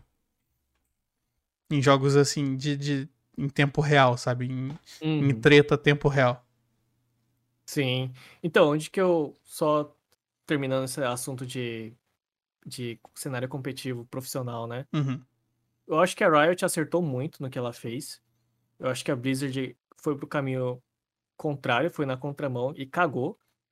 E isso tá fazendo morrer, tipo, os jogos da Blizzard. E eu acho que o único jeito de sair dessa fossa que é o cenário competitivo dos jogos da Blizzard é que tivesse uma comunidade que fizesse igual fez com o CS, sabe? A comunidade começa a querer tirar, ganhar alguma coisa com isso, entendeu? A Blizzard não deixa ter rolê amador?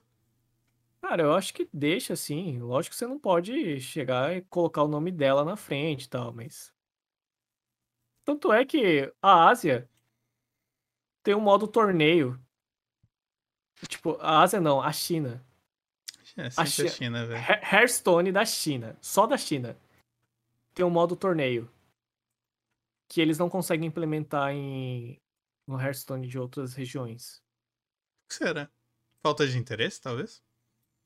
Não sei, a desculpa deles é que, tipo assim, ah, a gente quer fazer um, um modo torneio específico dessa forma aqui, enquanto a gente não conseguir fazer dessa forma, a gente não acha interessante implementar de qualquer jeito. China é muito forte nesses velho. Mas, mas a China fez e funciona. O não Gil- é do jeito que eles querem, mas funciona. E aquilo já tava bom pros jogadores, sabe? E aquilo Sim. ia facilitar muita gente organizar torneio. Mas não fazem. Talvez eles não queiram que aconteça igual o CS, né? Da comunidade fazer mais prize do que eles. Cara. Mas eu acho que é foda que quando você. Quando precisa que a sua comunidade salve o teu jogo. É foda. É, eu acho que. Mas, ah, uma outra acho que é coisa. foda também. Porque, tipo assim, o CS ele é diferente também no sentido de que a Valve não liga. É tipo assim, sabe quando você tá jogando fora uma oportunidade, mas não é que você tá perdendo, você tá deixando de ganhar. Porque a Valve podia investir nesse rolê e fazer ser ali o que é, o que é hoje em dia. Né? Ela perdeu a chance do, do cenário competitivo ser dela, dela ter direito de transmissões, blá blá blá blá blá. Mas o rolê do CS, né, do CSGO, é que a Valve vendeu o jogo. Tipo assim, eles pegaram, venderam o jogo, e tipo, o que acontece depois daquilo ali? Foda-se, eu já vendi o jogo. Enquanto que o, o Hearthstone, ele é tipo LoL, no sentido de que ele é um serviço contínuo. Então é do interesse da empresa hypar, de criar um cenário de esportes e tal. Enquanto que, né, o CS, foda-se, já vendi meu jogo. O que vocês fazem depois que esse jogo aí, problema de vocês. Pois é, né, cara? Aliás, deve ser por isso que a Valve não, não mexeu com esportes.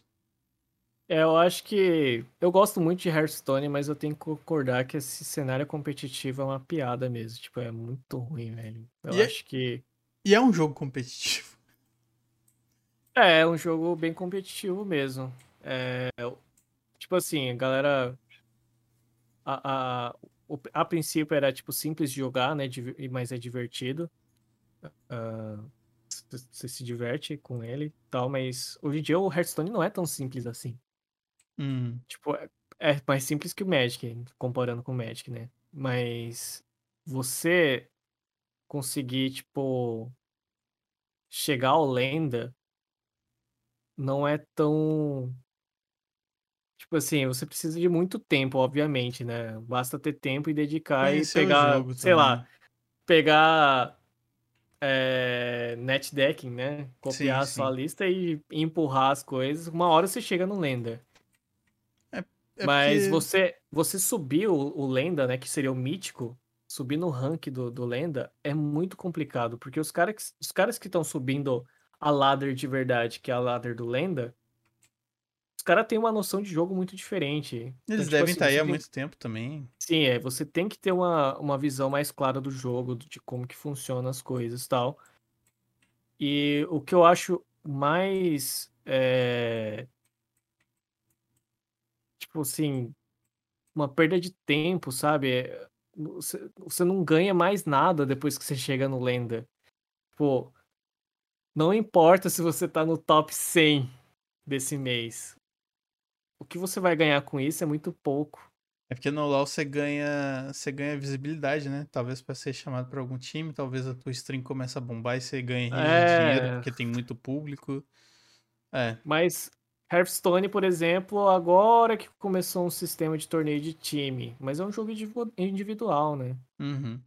Então, acho que demorou demais pra reagir, reagir de algumas formas. Então, tipo assim, é, eu, eu sigo uma, uma, uma streamer, né, de Hearthstone, que ela é pro player, que ela fala que, tipo assim, é grindar, grindar, grindar, chegar nas oitavas de finais das, dos torneios chaves, que ela vai ganhar uma vaga pra Masters. Aí ela entrou na Masters, aí tem que fazer sempre chegar no top tanto das Masters pra se manter lá e ganhar uma vaga pra Grandmaster.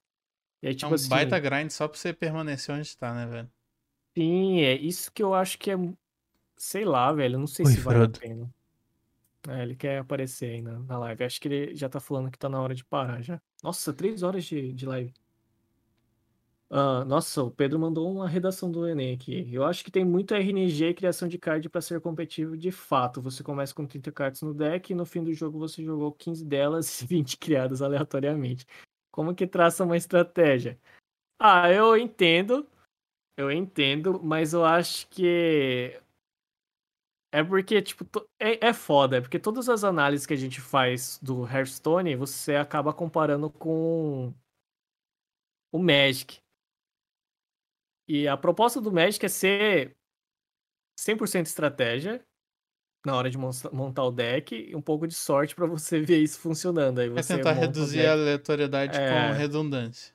com a consistência, né? É, Uhum. O Magic caminha em caminhos diferentes do, do Hearthstone. Tipo, o Magic você tenta diminuir a aleatoriedade pra você conseguir prever as coisas acontecerem e, e lidar com isso de forma estratégica. O Hearthstone é, é o contrário. Eles não. eh, Definitivamente eles não queriam ir pra esse lado. Eles sabiam que era um jogo digital e eles tentaram fazer mecânicas que Se só seria do caos. possível. Isso, só seria possível fazer por causa do computador. Tipo assim, porque é um jogo digital. Então, essa geração de carta aleatória que você nem tem na coleção, sabe? Ah, Você criar cópias de carta do deck do oponente sem olhar o deck do oponente é umas coisas que eu acho que deixa o Hearthstone muito único. E apesar de ser muito aleatório, eu acho que você consegue é, prever muita coisa e lidar com muita coisa, mesmo sendo muito aleatória essa geração de, de valor, né? De, de coisas fora do jogo. O problema que acontece às vezes no Hearthstone é quando surgem cartas do tipo Yogg Saron. O Yogg Saron é um dos deuses antigos do WoW, que é baseado no Lovecraft, né, nas obras Lovecraft. E ele era assim, ele tinha um grito de guerra, ele custava 10 manas, 7/5, mas o status dele foda-se. 10 manas, entrou na mesa é, você vai castar uma, uma magia aleatória para cada magia que você castou nesse jogo. Então se você castou 30 magias nesse jogo, ele entra, ele vai castar 30 magias aleatórias. Qual que era o problema disso? O oponente podia estar com 30 de vida, você com 1 de vida e só ele na mão. Você desce ele.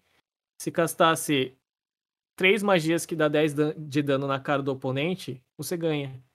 Ah, mas aí, aí zoa demais o RNG, né? Aí, aí é um Isso. pouquinho demais. Obviamente que a não é nem RNG mais, é uma carta que praticamente entra e ganha o jogo. Não, não, mas você pode se dar dano também. Os alvos é hum, é aleatórios. Ok. Tudo que é caixa é aleatório, os alvos também são aleatórios. E pode fazer, por exemplo, você comprar 50 cartas e morrer pela fadiga. Isso acontece também. É, Cara, é, aí é bem bosta. Aí, aí, basicamente você jogou um dado pra cima e. Exatamente. Isso eu acho que é prejudicial pro jogo. Esse tipo de RNG, que é, que é, é totalmente assim, inviável. Putz, cara perdeu um jogo ganho com uma carta tão bosta dessa. Tipo, eu, não, eu nunca gostei do Yogg Saron. É engraçado você ver, assistir isso, mas é muito desagradável você perder para isso, entendeu? Eu acho que é muito frustrante, não tem, é zero estratégia isso, é você Nossa, isso... sobreviver o jogo inteiro castando um monte de carta aleatória assim para sobreviver e descer ele e rezar para dar certo. Ou às vezes você fazia o seguinte, fazia um deck que tentava ganhar de um jeito. Se nada der certo, Yogg Saron putz, era um desastre, cara. É, é, tipo, era chato de ver isso. E, obviamente, quando fazia coisas engraçadas, todo mundo se divertia, mas eu acho que pro cenário com, competitivo, ele vai de, to, totalmente contra, sabe? Você não consegue evitar nada daí.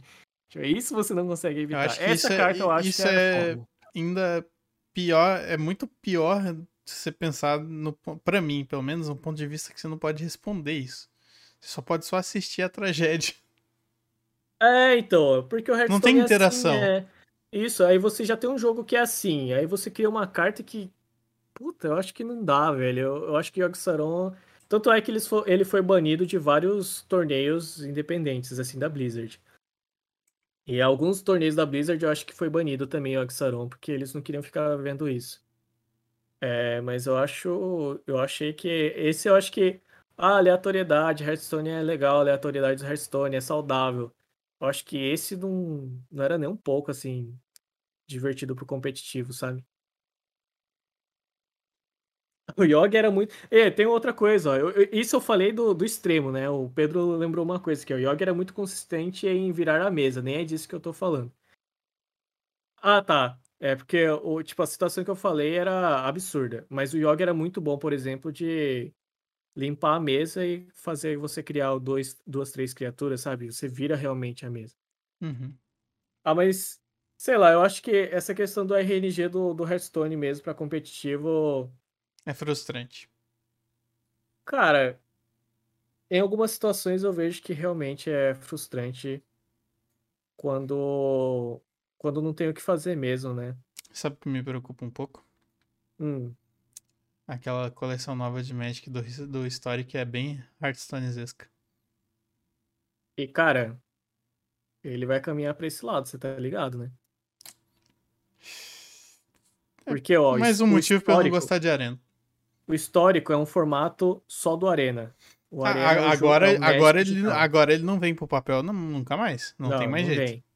Eles vão aproveitar que é um computador, é, você consegue fazer copy de carta do deck do oponente sem olhar pro deck do oponente. Cara, todas essas mecânicas que é possível só porque é um jogo digital, ele vai aproveitar, velho.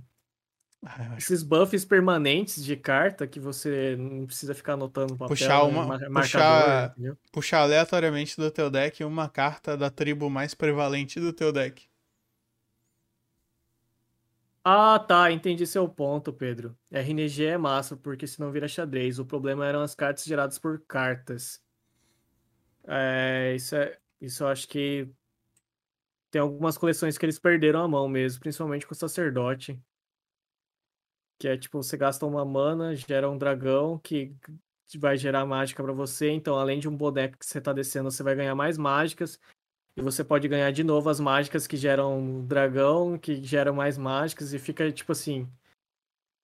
O deck é de 30 cartas, você usou duas que era do seu deck, o resto foi o, o, o valor que você ganhou com, com as cartas. Isso eu acho realmente foda. É, isso eu concordo. Eu acho que tem um limite.